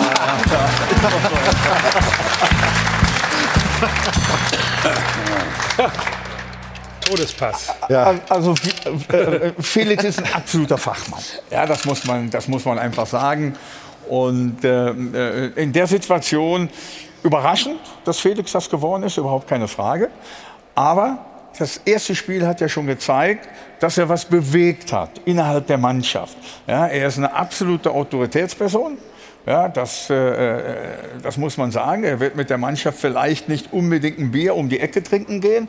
Das würde ich machen. Das habe ich äh, auch. Vielleicht habe ich das auch gemacht. Das soll sich jetzt mal so dahingestellt mhm. äh, sein.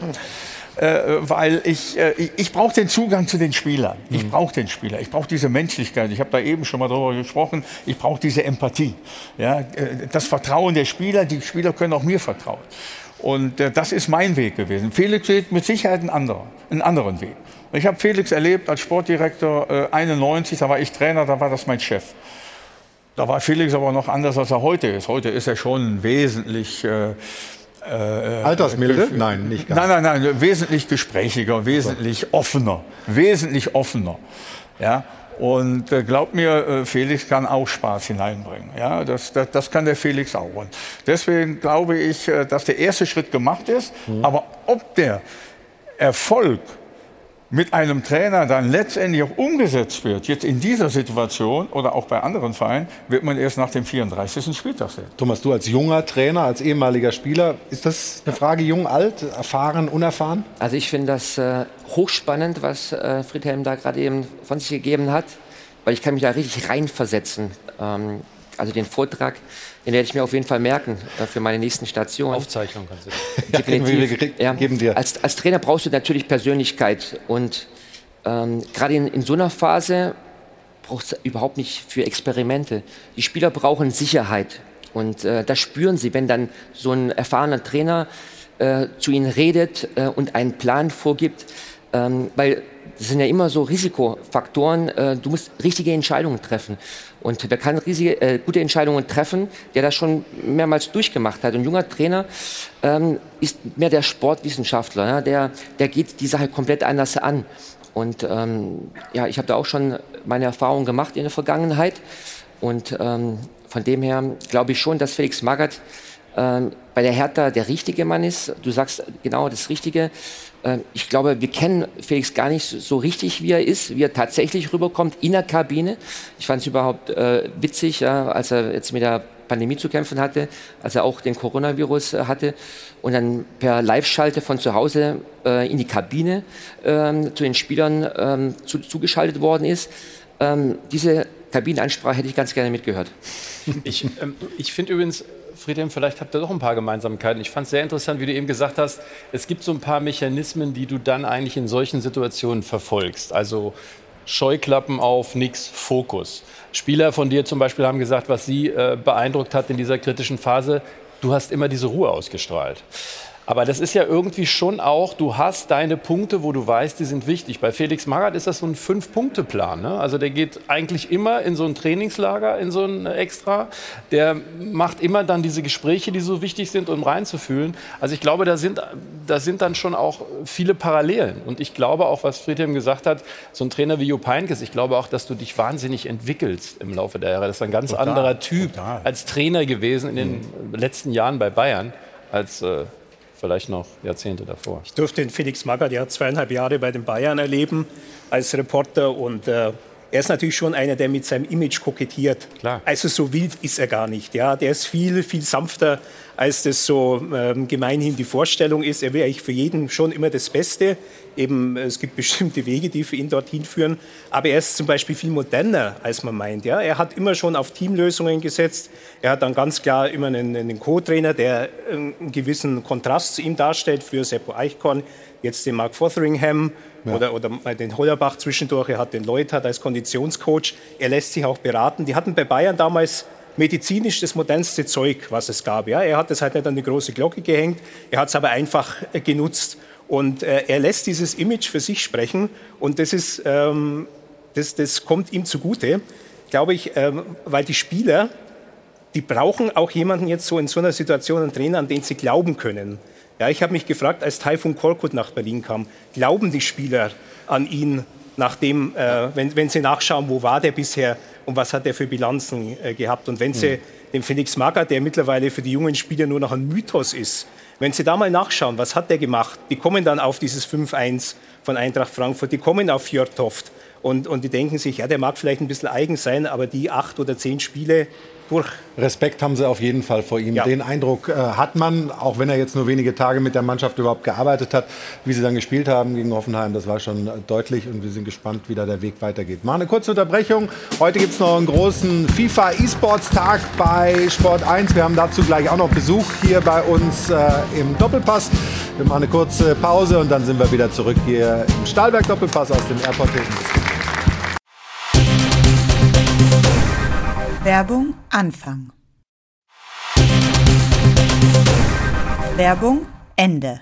Willkommen zurück, liebe Zuschauer. Hier ist der Stahlwerk Doppelpass aus dem Airport Hilton. Ich habe äh, den Platz in der Runde kurz verlassen. Bin hier direkt neben unsere Band, neben Hajo von Hadeln und Band gelandet an der Bar, weil wir haben Besuch aus der E-Sport-Szene.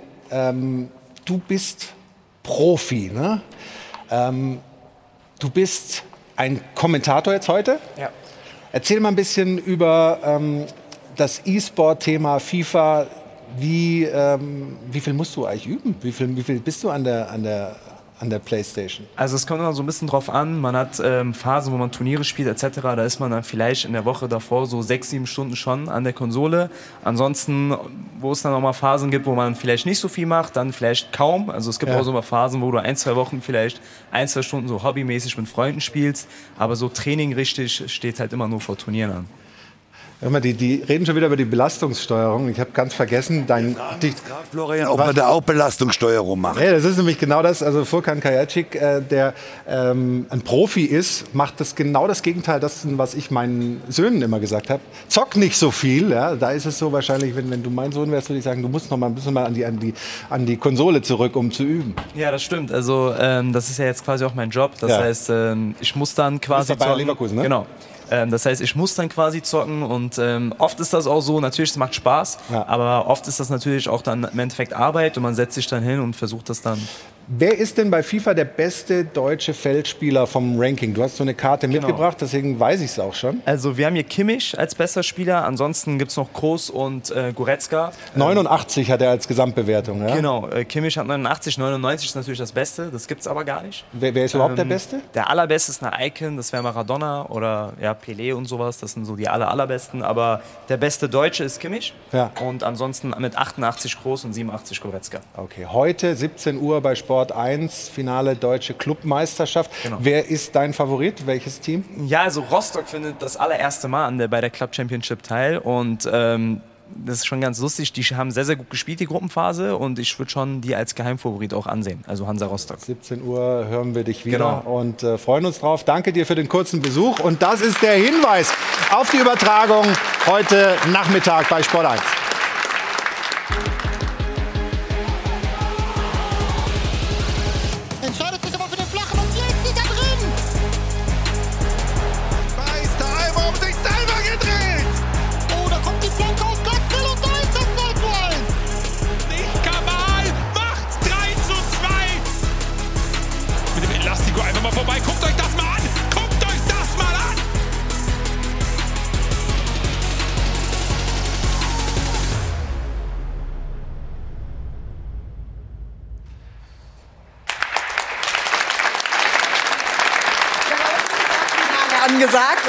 ja bekanntermaßen immer mit den Spenden. Wir sagen heute Danke an Alex von der kleine Bierladen.de und an Johannes Bauer und Meindl Martin für die Spenden. Das Ganze wie immer für den guten Zweck. Vielen Dank.